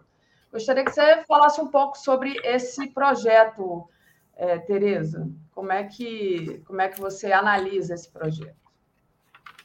Pois é. é o fato mais importante do governo Lula, desde que o governo tomou posse. Né? A medida mais importante, porque dela depende todo o futuro. Eu diria até que o futuro de cada um de nós, porque ela determinará essa, esse plano, que eu estou chamando de plano Haddad, é, ele determina o futuro da nossa economia aí no médio prazo, logo a vida de cada um de nós, também determinará é, o futuro do governo Lula, né? se o Lula vai conseguir ou não é, realizar o governo que ele deseja. Um governo que tenha credibilidade, que tenha responsabilidade com as contas públicas, mas que também é, cumpra os, as, as mais importantes promessas de campanha dele, como é, reduzir a pobreza, gerar empregos, tornar melhor a vida dos brasileiros, principalmente dos mais pobres. Né? E determina também o futuro do Fernando Haddad. Né?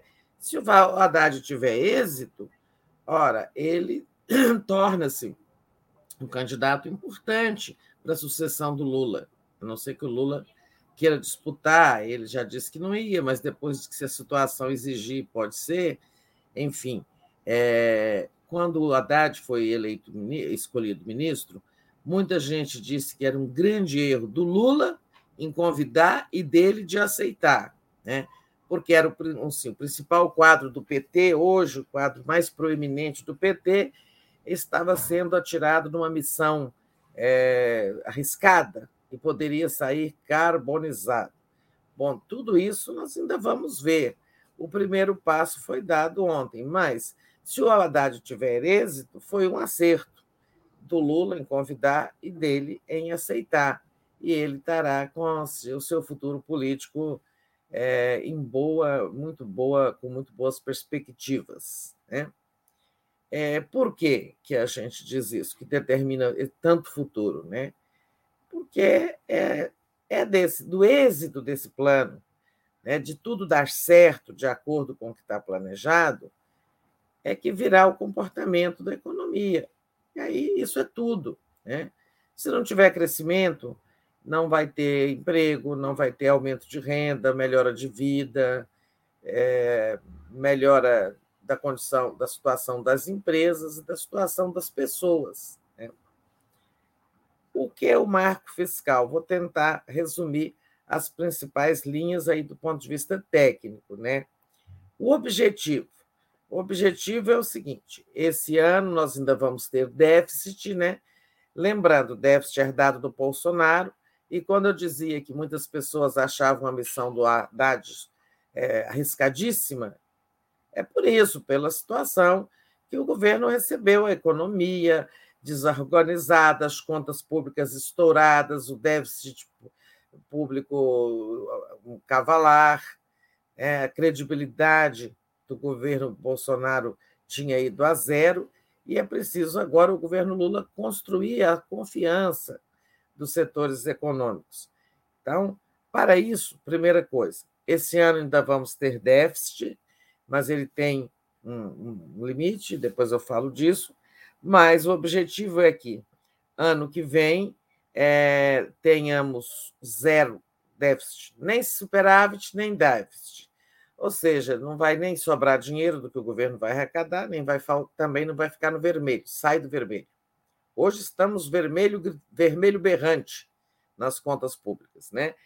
E em 25 teria um superávit de, de 0,5% do PIB e em 2026, ano da eleição presidencial, já teríamos é, um superávit de 1%.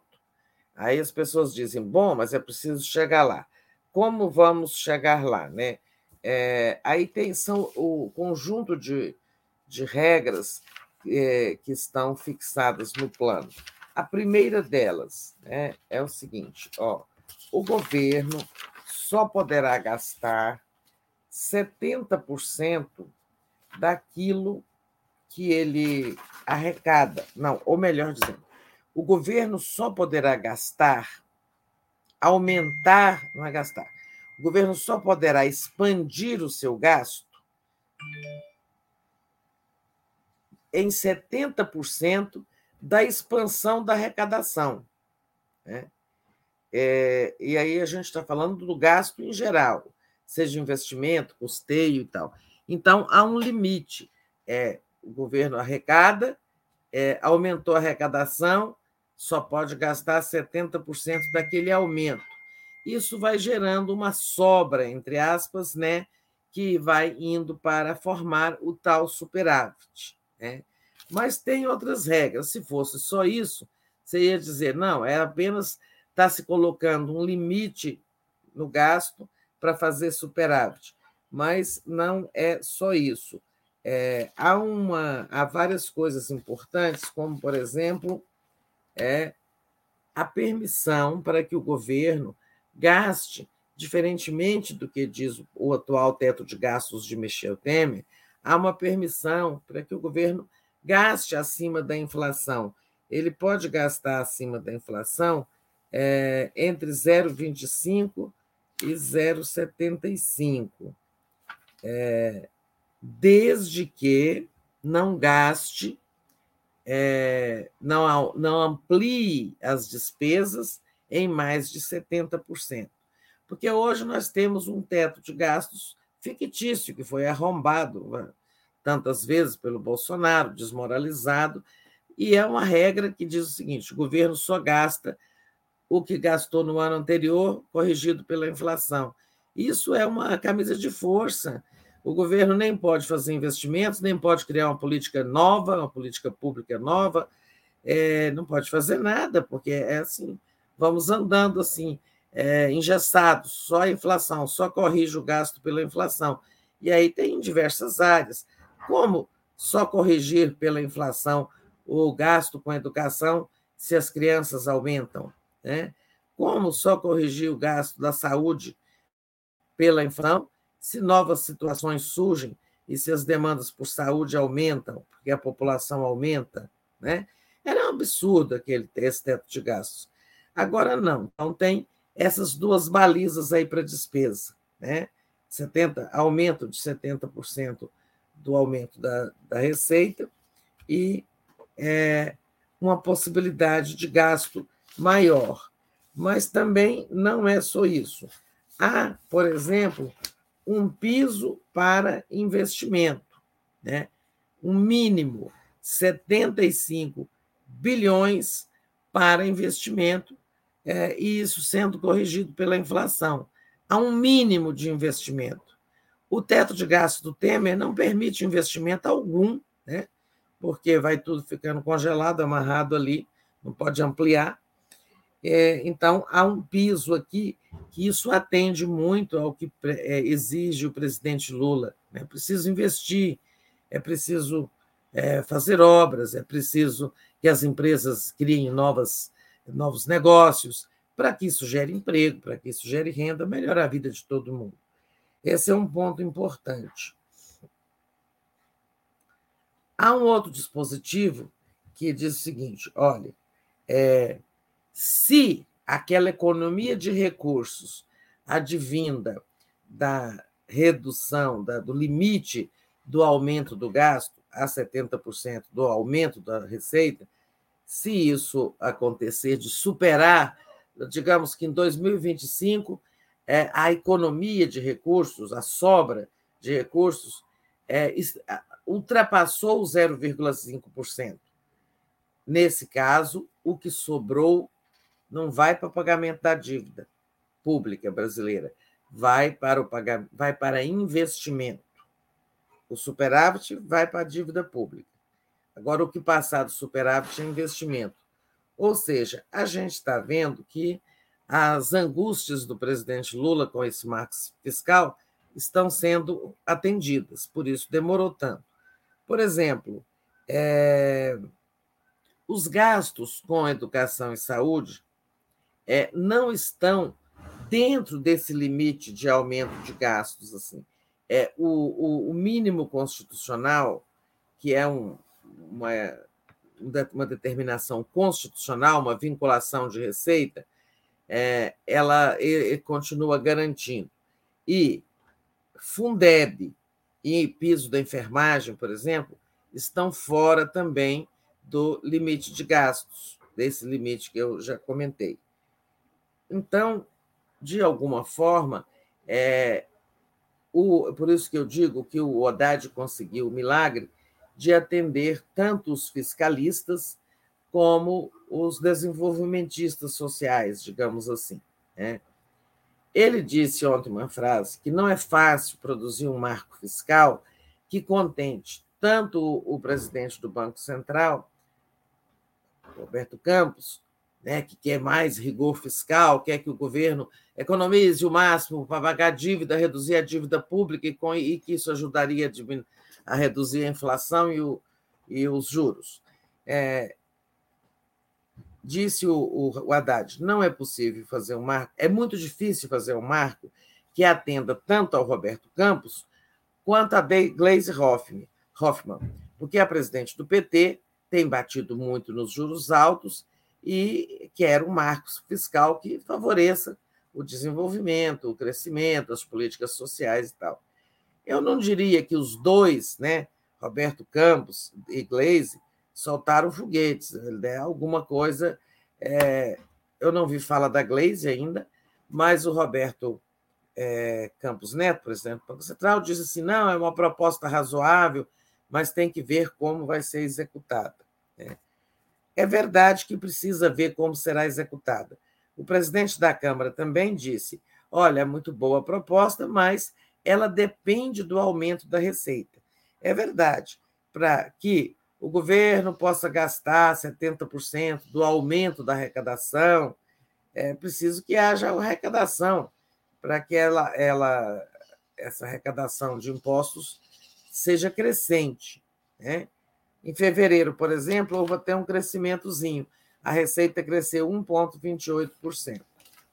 É, se fosse, se estivesse em vigor esse marco fiscal, significaria que o governo desse, desse dinheiro a mais que veio em fevereiro, o governo poderia gastar 70%.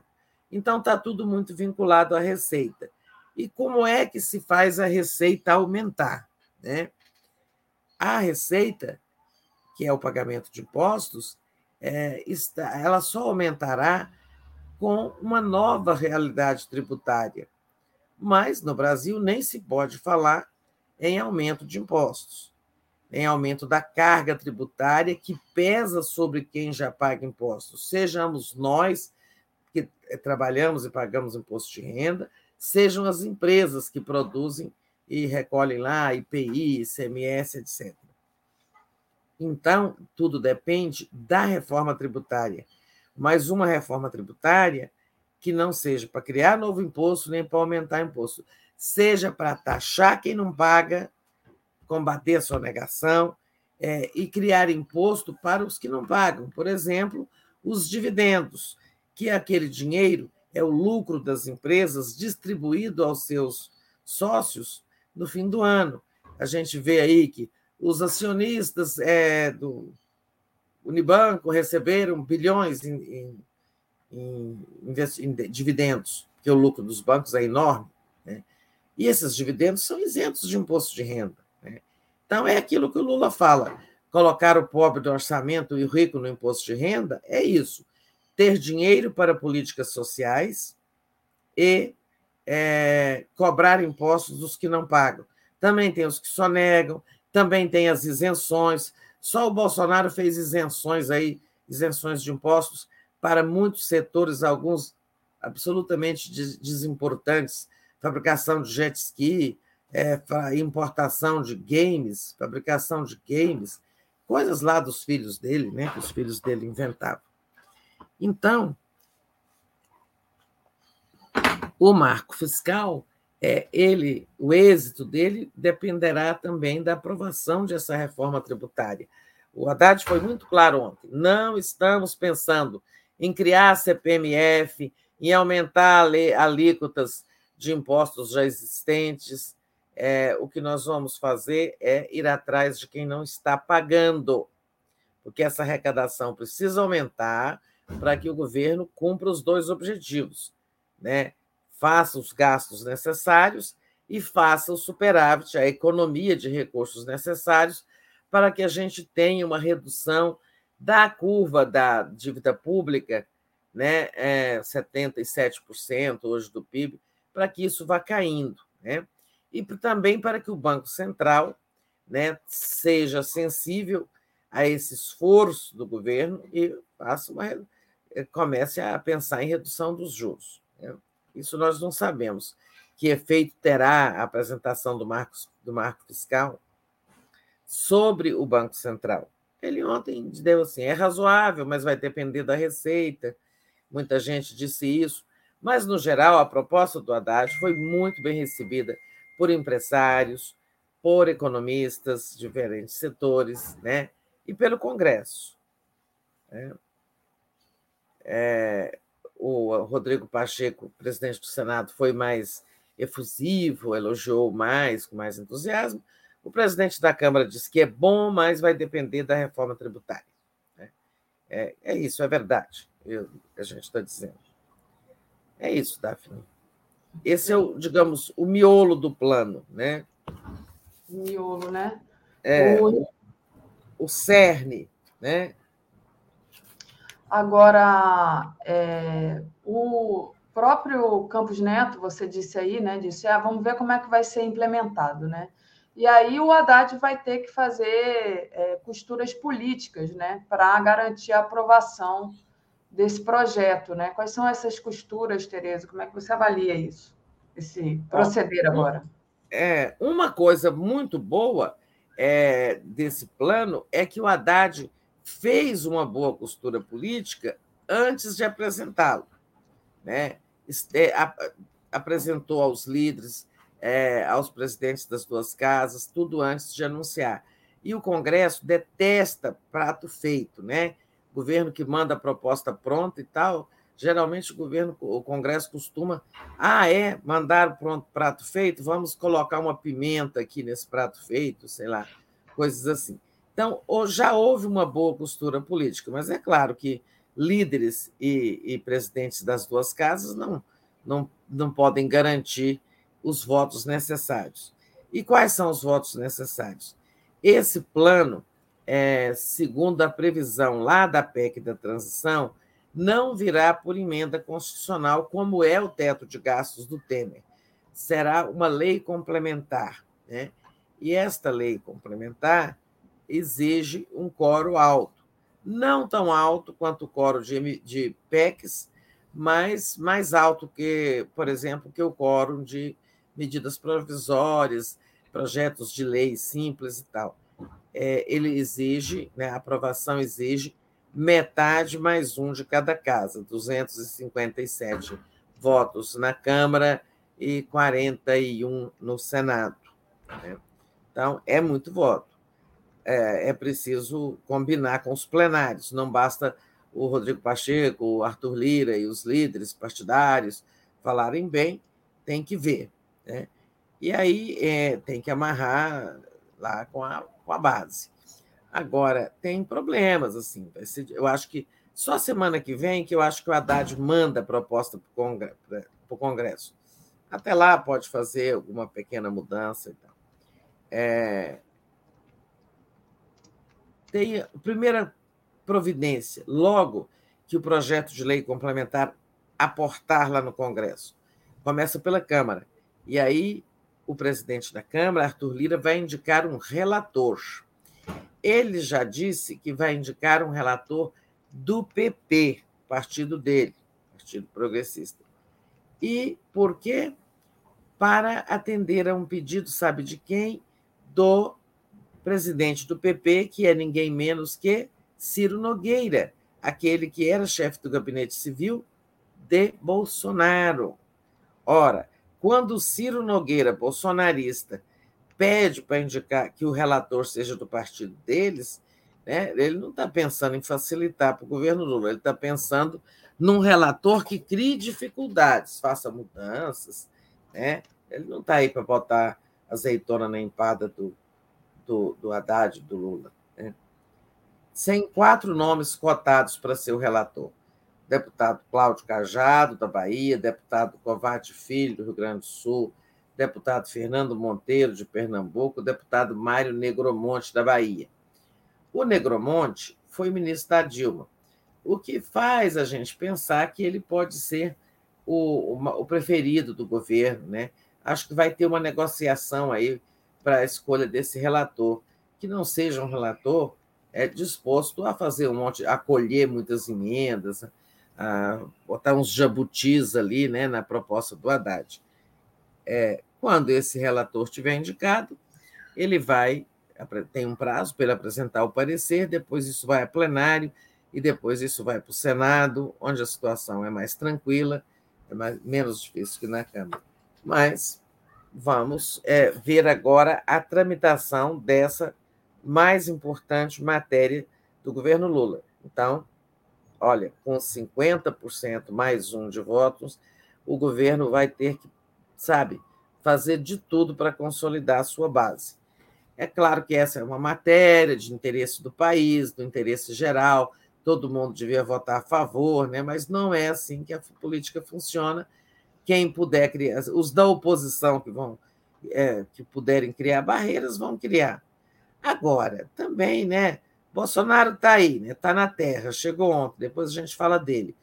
Bolsonaro é, tem uma, um partido grande lá na Câmara, maior, a maior bancada, mas nós vimos naquela entrevista, naquela audiência com o ministro da Justiça, Flávio Dino, a miséria intelectual política daquela gente do PL, do bolsonarismo. Né? Então, não acho que assim eles vão fazer uma oposição a esse projeto apresentando muitas emendas consistentes, né?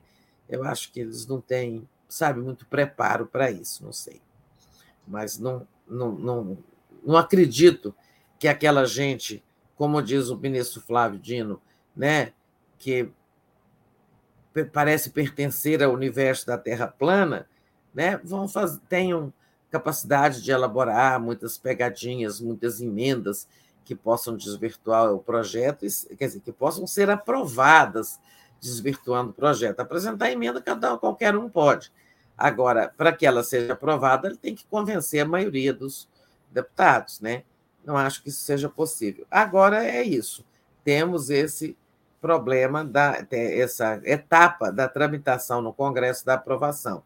Mas a reação foi tão boa que ontem o dólar caiu e a bolsa subiu e se você tirar, é assim, sabe, é, de nove falas sobre o plano, de dez falas sobre o plano, nove foram positivas. Né? Eu acho que o Haddad é, vai é, estar fazendo uma aposta alta, uma aposta alta, mas com muitas chances de ganhar, inclusive de pavimentar o futuro político dele, se tudo isso der certo.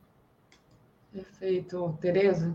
Tereza, deixa eu agradecer ao Paulo Peiter, que tinha enviado o superchat mais cedo, falando Zanin no STF é simbólico.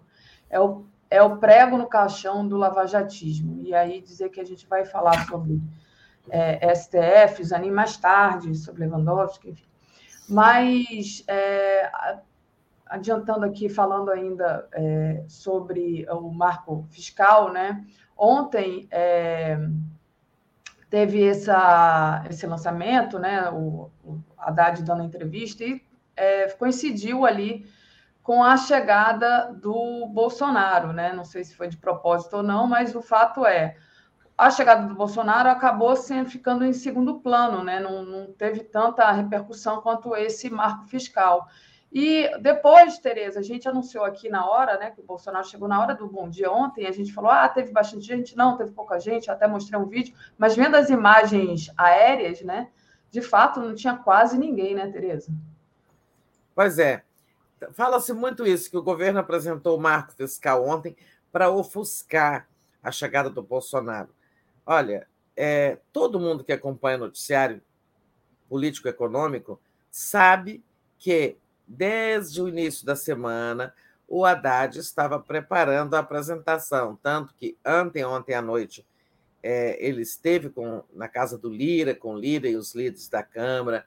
Né? Ontem de manhã teve com os líderes no Senado e de tarde apresentou. Isso estava mais do que previsto, não teve nenhuma, é, a meu ver, não teve nenhuma é, nenhuma sincronização com a descida do Bolsonaro, não. A marcha de apresentação. Aliás, já estava atrasado. O, o Haddad já não estava tendo condições nem de adiar mais a apresentação desse marco fiscal, porque a cobrança já estava grande, e ele precisou, ele tentou apresentar no, é, antes daquela frustrada viagem à China, o Lula fez deixar para depois, a viagem acabou não acontecendo, né? Mas, em suma, é, eu acho que não houve nada disso. Era, cada, a, a marcha da, desse fato ela já estava dada para terminar no final dessa semana. Ou ontem ou hoje esse plano teria que ser apresentado. A Haddad não podia adiar mais. Agora, a chegada do Bolsonaro realmente deve ter sido uma grande frustração para ele. Hoje, nós estávamos ali a quente ontem, a gente viu que era pouca gente, mas não podíamos ainda saber, por exemplo, como foi ah, lá, no, lá no prédio, né, ali no, no, na sede do PL, no centro de Brasília, e hoje está muito claro que, sabe, ali eram umas 50 pessoas, porque lá fora também tinha curiosos, tinha jornalistas, seguranças, tinha muita gente que não estava ali para é, dizer mito para o Bolsonaro. Aliás, eu acho que a, a, essa, esse slogan mito que eles gritavam nem foi gritado ontem, né? Eu não vi em nenhuma imagem. Acho que eles até já esqueceram do mito, porque já se revelou que não é mito. Né? É mito. Mito, é, mito é o Lula, né? que depois de passar tudo que passou, né, de ter sido presidente, ter saído com popularidade alta, enfrentou a perseguição da Lava Jato, foi preso 580 dias, teve seu nome jogado na lama, foi tratado como leproso e voltou pelas mãos do povo à presidência. Esse é um mito, né? O Guilherme ah. Bauer está dizendo que foi mico. que a gente é diz mesmo, foi uma, um mico. uma coisa ridícula aqui no Rio, a gente diz, ih, que mico. Então foi mico. É, pagou o mico, é, exatamente.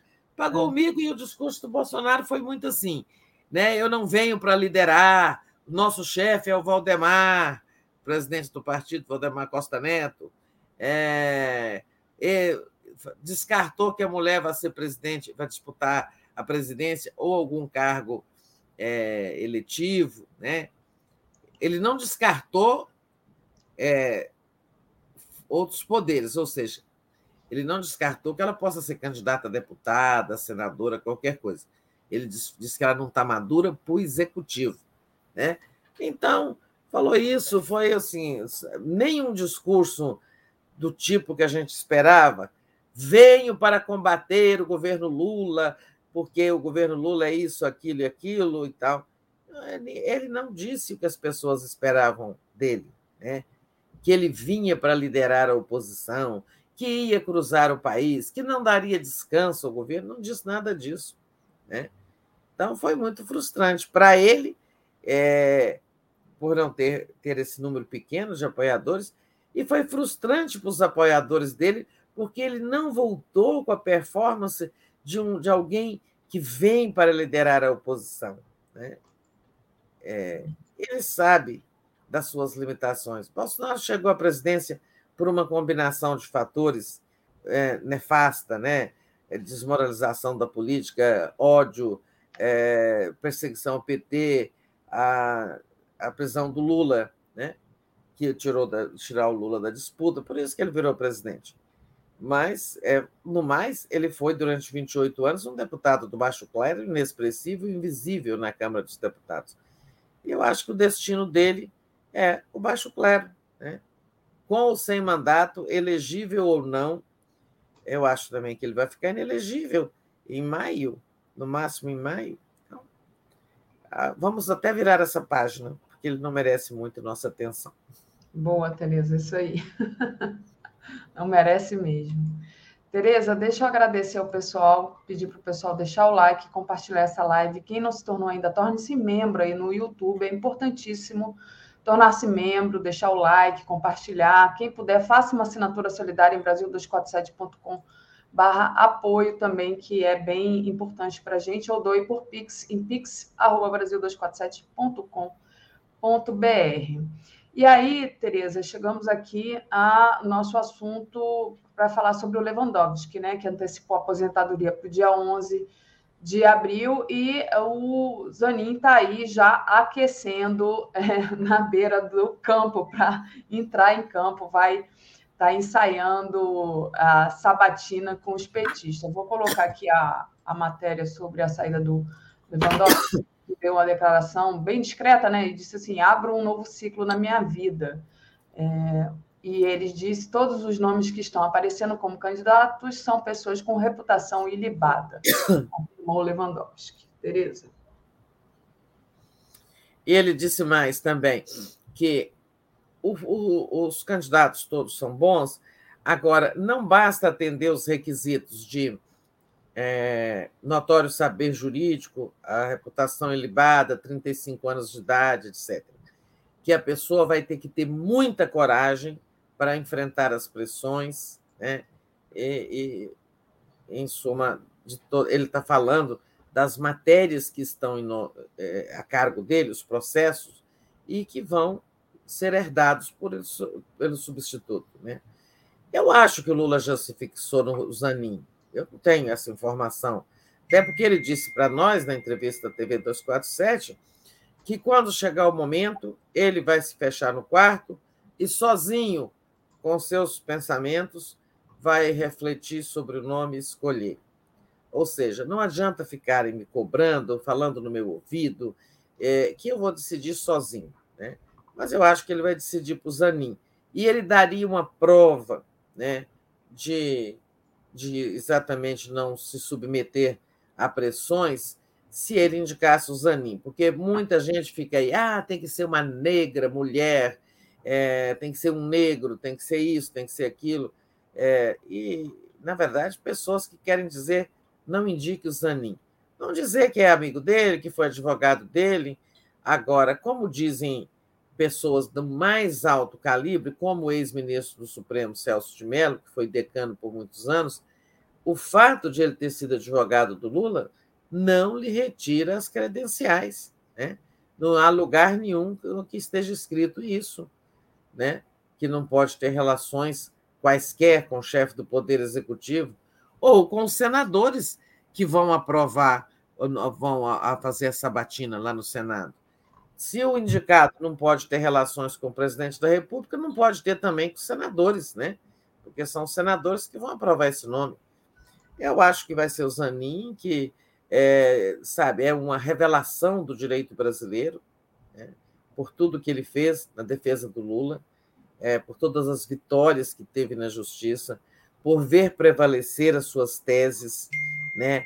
O Supremo acolheu a tese do Lofer, a tese de que a, a, a eu digo tese assim, né? a argumentação de que o, o a, a, terceira, a 13 terceira vara de Curitiba não tinha competência para julgar aqueles casos do Lula, e isso foi reconhecido pelo ministro Faquim, e que foi acompanhado por seus pares da segunda turma, que o Moro, e principalmente que o Moro foi um juiz parcial, isso também foi encampado pelo Supremo. E outras vinte e tantas ações foram derrubadas em várias instâncias do Judiciário pelo doutor Zanin. Ele é uma revelação. Né? E eu acho que o Lula vai. É, não tem que se submeter a cobranças e patrulhamentos e deve fazer o que ele quiser ele tem essa prerrogativa. É a Constituição que lhe garante o direito de escolher sozinho o novo ministro do Supremo. Claro, ele escolhe, indica e depois o Senado confirma ou não. Muito bem, Tereza. Como disse a Natália aqui, a Natália trouxe um, um ponto importante, né? O Zanin foi muito importante para a esquerda da América Latina quando ele trouxe esse, esse conceito de lawfare, né? Que ninguém falava disso antes então, o Zanin foi essa pessoa importante que atentou para esse conceito de lawfare, que é justamente a, a questão jurídica sendo usado politicamente contra a esquerda, principalmente. E então, é, é, acho que é bem importante. E o Léo também, numa discussão lá com o Gregório do Viver, o que não pode agora é as pessoas querendo atacar o Zanin usar é, o biombo da mulher negra, né? Que a gente acha, né? Tereza já falou disso aqui várias vezes, que é importante sim mulheres negras, homens negros ocuparem esses espaços de poder. Mas o que está se fazendo é uma utilização é, desse biombo. Mas é isso, Tereza. É, Tereza, biombo mesmo. É, é, voltando aqui ainda, agora, e aí falando de, de ainda de Lava Jato, né? É, tem uma novidade no caso do Tacla Durão. O Ministério Público Federal do Paraná, que é claramente ali parceiro do Moro na Lava Jato, pediu anulação do depoimento que o Tacla Duran acusou o Moro no envolvimento num pedido de suborno de 5 milhões para garantir uma sentença favorável. Então, quem tem medo de Tacla Duran, né? Estão aí apavorados, Tereza, pedindo anulação. Eles estão apavorados e fazem tudo quanto é tipo de, mani... né, de, de, de ação, tomam to todas as iniciativas possíveis para evitar que, num processo que tramite no Supremo, Tacla Duran venha repetir o que começou a dizer para o juiz Apio lá em Curitiba, que é, como advogado e como é, investigado, foi procurado por advogados ligados ao Moro, ligados à mulher do Moro, com um pedido de propina de 5 milhões para não ser condenado na Lava Jato. Né? Ou seja, o Moro vai sair com. Ele vai sair com o, o carimbo de corrupto, e isso é a última pá de cal. Né? Como diz alguém aí, é o último pá, prego no caixão do Moro. Né? Então, tem aí o Moro pedindo que não fique no Supremo, que vá para a primeira instância e, e tal, é, e o Ministério Público do Paraná, Paraná, Ministério Público Federal do Paraná, que é, é o braço do, da, da, da do Ministério Público que, controlado pela Lava Jato durante os anos do lavajatismo. Né? É a, digamos, a, a vara, não se chama vara, né? A, regional do Ministério Público, que era comandada ali pela Força Tarefa, liderada pelo Daltan Dallagnol. Né? Aí querem anular o depoimento. Imagina, o cara já foi lá e já disse, agora o depoimento é tudo. E acho que nada disso tem futuro. Ah, essa, ah, para não tramitar no Supremo, votar na primeira instância, o Lewandowski já despachou para a Procuradoria-Geral da República, que vai ter que se manifestar. Aí, mas nós estamos falando da PGR e não do Ministério Público Federal do Paraná. Nós estamos falando agora do Aras, né? E vamos ver o que o Aras vai fazer. Mas o Aras, é, com todos os defeitos que ele tem, o, defeito fundamental que ele teve como procurador, que foi ser um serviçal, vassalo do Bolsonaro, mas com todos esses defeitos, é preciso reconhecer que ele não alisou a Lava Jato, que ele contribuiu para desmontar a Lava Jato. Né? É, então, eu não tenho maior preocupação com o Aras. Eu acho que ele vai dar é, seguimento, ele, o Ministério, a Procuradoria-Geral da República vai dar parecer favorável a que se continue com esse processo no âmbito do Supremo. Eu não acompanho muito esse assunto, não, porque aqui tem grandes especialistas nele, mas olha, é uma novela que está começando, hein? E vai ter capítulo todo dia. Sim. E é interessante observar, né, Tereza, que o lavajatismo está aí permeado em várias esferas ainda, né? Eles, o Moro foi desmascarado, ele foi considerado suspeito, mas todo o resto continua ali. A própria juíza Gabriela Hart continua lá, né? A galera do TRF4, enfim. E aí, Tereza, vou trazer aqui uns comentários que os nossos internautas nos enviaram aqui. Agradecer todo mundo já. Muito obrigada. O Ivo Miranda Gomes disse assim: vou repetir a verdade. O Bolsonaro só voltou dia 30 porque seu visto de turista não seria renovado. Ele não tem mais utilidade, utilidade para o imperialismo. É muito velho para ir à guerra contra a China. Ricardo Souza, o Moro inquirino, essa é engraçada. O Moro inquirindo, Zanin no Senado vai ser dia de Masterchef. Zanin vai dar a receita de pato no tucupi. Roseli Gonçalves, ser de esquerda não é nenhuma garantia. Não foi o Faquin, que era advogado do MST e depois sacaneou o Lula e a Dilma? Questão identitária é desculpa, segundo a Roseli aqui. O Agniels. Tereza, amiga, TV 247, não considerem que está resolvido. Eles são conspiradores, traidores e orientados por serviços de inteligência estrangeira. Nada de tranquilidade. O combate. Quem? quem? A de quem que ele está falando? De Hã? quem que ele está falando? É, não sei. É, não sei se ele está falando do Bolsonaro, porque já tem um tempinho Começa a frase aí considerem, não considerem que está resolvido. Eles são conspiradores, traidores e orientados por serviços de inteligência estrangeira. Nada de tranquilidade, o combate nunca termina. Não sei se ele fala do Mas, Bolsonaro. Deve ser caso Tacla Duran, né? É, ou do Tacla, é. Bom. É. Mas é como eu digo, é uma novela, ela vai ter marchas e contramarchas, porque o bolsonarismo tem, como dizia a Daphne, é, seus nichos ainda dentro do sistema, do aparelho de justiça. Né? O aparelho de justiça é complexo, vai do Supremo até as varas mais remotas. Então, eu, eu acho que tem que, sim, eles têm suas articulações mesmo, inclusive internacionais. A novela está começando, mas eu acho que a pá de cal vem aí. Muito bom, Tereza. E... Eu quero falar algo mais sobre Lava Jato. Fale. Que é o seguinte: é, ontem é, a mídia bateu muito num grupo de partidos, acho que foi PSOL, Rede é, e PSB, o PT não estava.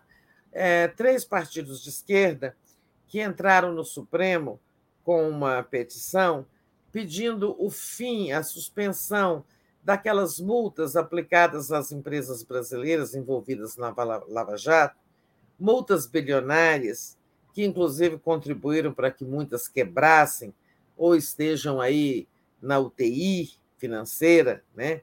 É, então, a, esses partidos pediram o fim dessas multas, né? O que pagou, pagou, porque são parceladas, né? Tem empresa aí que paga não sei quantos milhões por mês, eu vi um número, mas eu esqueci, de multa, multas bilionárias, né?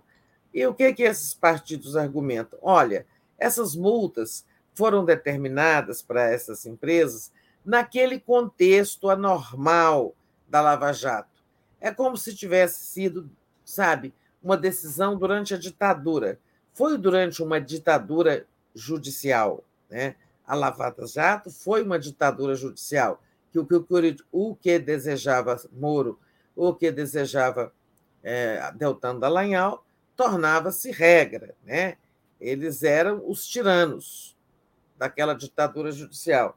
Então, eles não disseram com essas palavras, eu que estou dizendo. Os partidos pedem que essas multas adotadas né, naquelas circunstâncias decorrentes dos acordos de leniência, vocês sabem, leniência é uma espécie de delação premiada da pessoa jurídica.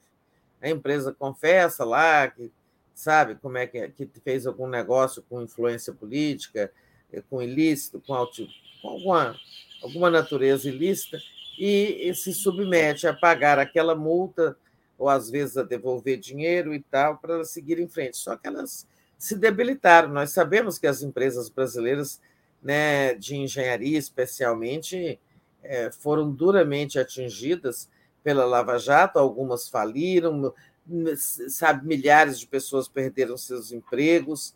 Tem aí é, a Norberto Odebrecht, até mudou de nome, foi criada uma outra, Nova Honor, algumas fecharam. Então, no momento em que o Brasil se esforça tanto para tomar, retomar atividade econômica, crescimento, retomada de obras e tal, é, é importante que essas empresas tenham fôlego né, para participar do esforço de reconstrução nacional. Bem antes dessa iniciativa dos, dos partidos, o ministro Rui Costa propôs um dia, é, numa uma entrevista, que o governo pensava em propor o seguinte: olha, ao invés de pagar essas multas que ainda devem, os valores que ainda devem à justiça, essas empresas paguem fazendo obras, retomando a obra parada. Olha, vou terminar essa ponte aqui, eh, que vale tanto, e isso abate no que eu devo aí a justiça. Né? Era uma boa fórmula, é uma boa fórmula, é, porque também a gente não sabe se o Supremo vai acolher ou não esse pedido dos três partidos de esquerda para que as multas sejam suspensas. Isso daria um fôlego enorme para o Brasil, né? neste momento de, sabe, de esforço nacional pela reconstrução. É, isso vem ao encontro daquilo que o nosso diretor Leonardo Atush tem destacado muito como compromisso 247, a retomada do desenvolvimento do projeto nacional de desenvolvimento do país, que passa por suas empresas, passa pela recuperação de suas empresas. É, esse é um assunto muito importante, está dando muito pano para manga. Houve muitas críticas ontem aos partidos que tomaram essa iniciativa. E fala, alguém até perguntando assim, um analista aí, mas por que não foram elas que pediram? Elas já cansaram de pedir, né? Esses foram os partidos com o objetivo político de garantir uma sobrevida e um, um oxigênio para estas empresas, porque elas podem ter papel aí nessa retomada do crescimento, sobretudo se o marco fiscal né, der certo, for aprovado e começar a ser implementado com êxito, a economia sair desse, né, dessa situação de andar de lado que nós estamos, né, para começar a andar para frente, é, mas teve muito ataque, muita crítica aos partidos. Vamos ver o que dirá o senhor Supremo. Perfeito, Tereza.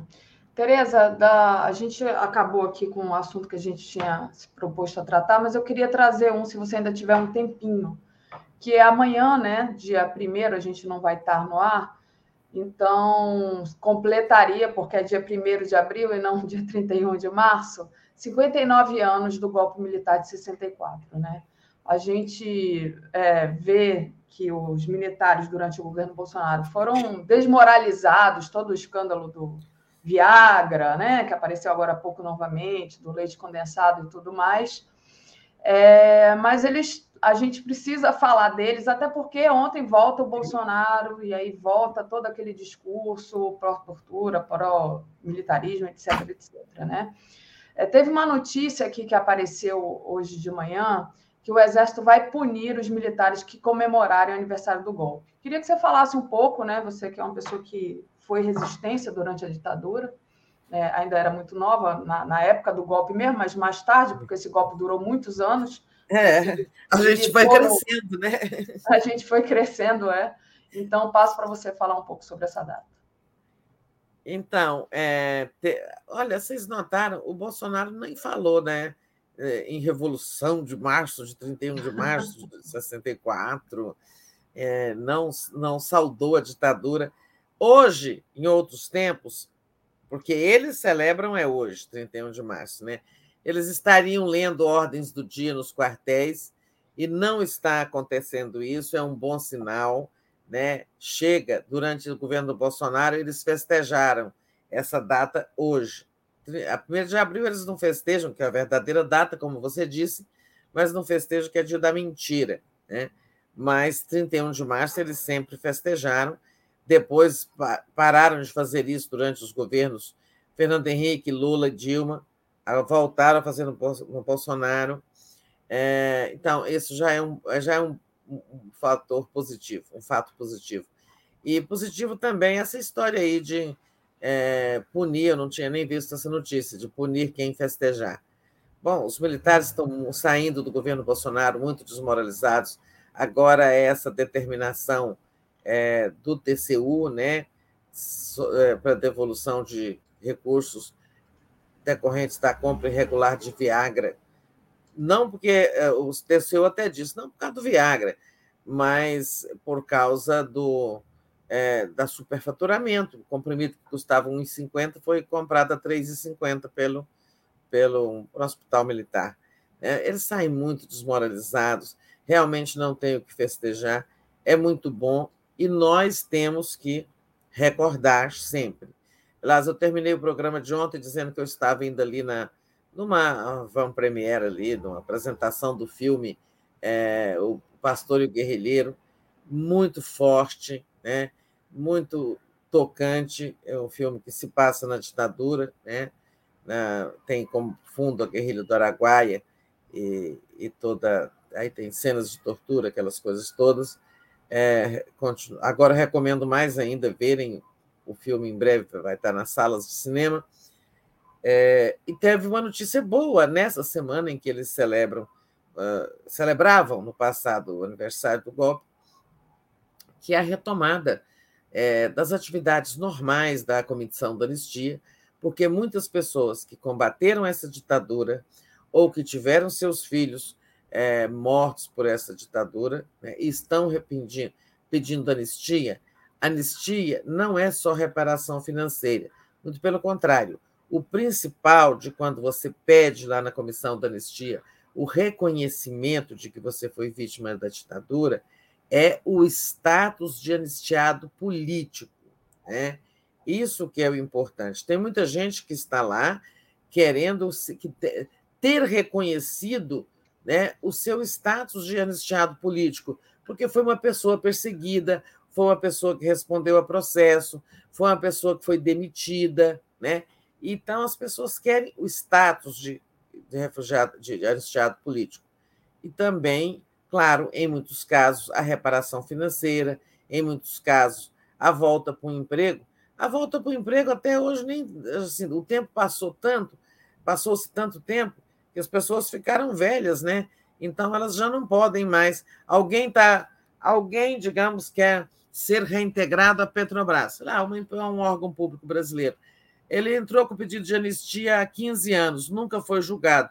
Naquela época ele tinha 55, mas agora já tem 70.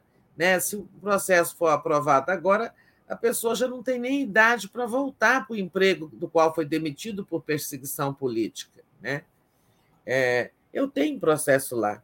Eu peço é, o status de anistiada política e meu retorno ao IPEA, o órgão que eu trabalhava, do qual fui demitida. Só que eu não vou voltar para o IPEA, entende? Eu não tenho mais idade. Se o meu processo for aprovado, né, eu não tenho mais idade, não, sabe, para voltar para uma atividade administrativa, né? Sabe, perdeu o sentido. É, mas é, eu achei muito boa a notícia de, da volta das atividades da Comissão da Anistia, que anulou aqueles arquivamentos em centenas aos pacotes feitos pela Damares Alves, as pessoas vão ter seus casos examinados, né, seja para ser o, Estado acolhendo ou não o pedido de cada um dessas, dessas esses, esses, processos que lá estão, né, é, mas todos serão examinados. É um direito da pessoa que examine o meu processo, né? Examine a minha reivindicação ao status de anistiado político. É, isso coincide nessa semana em que, felizmente, não haverá ordem do dia nos quartéis, e, segundo está noticiado aí, se mostrou, é, quem for festejar isso, a chegada de uma ditadura que durou 21 anos, que derrubou um presidente constitucional é, e que jogou o país num, num, período de trevas, de perseguições, torturas, mortes, desaparecimentos, em suma, barbárie completa, não tem o que festejar, né? Por que, que eles vão festejar até algo que marcou tão negativamente as Forças Armadas do Brasil? É isso, vamos ter um 31 de março tranquilo amanhã, descansando. É, amanhã é primeiro, hoje é 31. Amanhã. Ah, é, primeiro, amanhã. Amanhã 1 de abril vamos descansar e hoje também não haverá ruído militar. Né? Não teremos ruído militar. No dia da mentira, antigamente tinha aquela história, né? De as pessoas chegavam e contavam para a gente uma notícia bem absurda e a gente levava um susto, né? É, mas não sei se vocês pegaram isso, isso é coisa muito antiga, né? Não, não, imagina.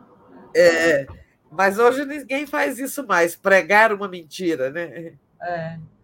É, queria agradecer a Maria Aparecida Nogueira, que entrou como membro aqui, a Fátima Alencar pergunta o nome do filme, é o, o Pastor e o Guerrilheiro, né, Tereza? É. Que você... É, o Pastor e o Guerrilheiro, produção do Nilson Rodrigues, direção do Eduardo Belmonte. Muito bem. E, então, queria agradecer a todo mundo. Tereza, mais alguma coisa? Podemos encerrar? Podemos encerrar. Vamos lá na sua programação, nossa programação. Maravilha. Então, vamos lá. É, agora, às 10 horas, tem o Veias Abertas, o que está acontecendo na Nicarágua, com a Natália Urban. Às 11 horas, tem o Giro das 11. Golpe Nunca Mais, com a Daí Rocha, Adriano Diogo e Fernando Horta. Às 13 horas, tem o programa de travesti Palestina, Dia da Terra, com a minha amiga Sari York. Às 14 horas tem o Tríptico 247, o dia que durou é, 21 anos. Às 15 horas tem a entrevista com Rui Costa Pimenta. Às 16 horas, a Semana no Mundo. China condena violações de direitos humanos. Às 17 horas, os destaques da semana com Camila França. Às 17h30 tem o Léo Quadrado. 18h30, Boa Noite 247. 22 horas, o dia em 20 minutos. E 23 horas, a live do Conde. E amanhã, não percam, tem Casa das Manas especial, que a gente vai falar sobre o Dia Internacional da Visibilidade Trans. É isso, Tereza. Vamos encerrando por aqui. Obrigada. Boa sexta, bom final de semana para vocês todos. Obrigada a todos que ficaram, todos e todas que ficaram conosco aqui ao longo de toda a semana e hoje também. E bom descanso. Bom fim de semana. Tchau, Daphne. Beijo. Tchau, beijo.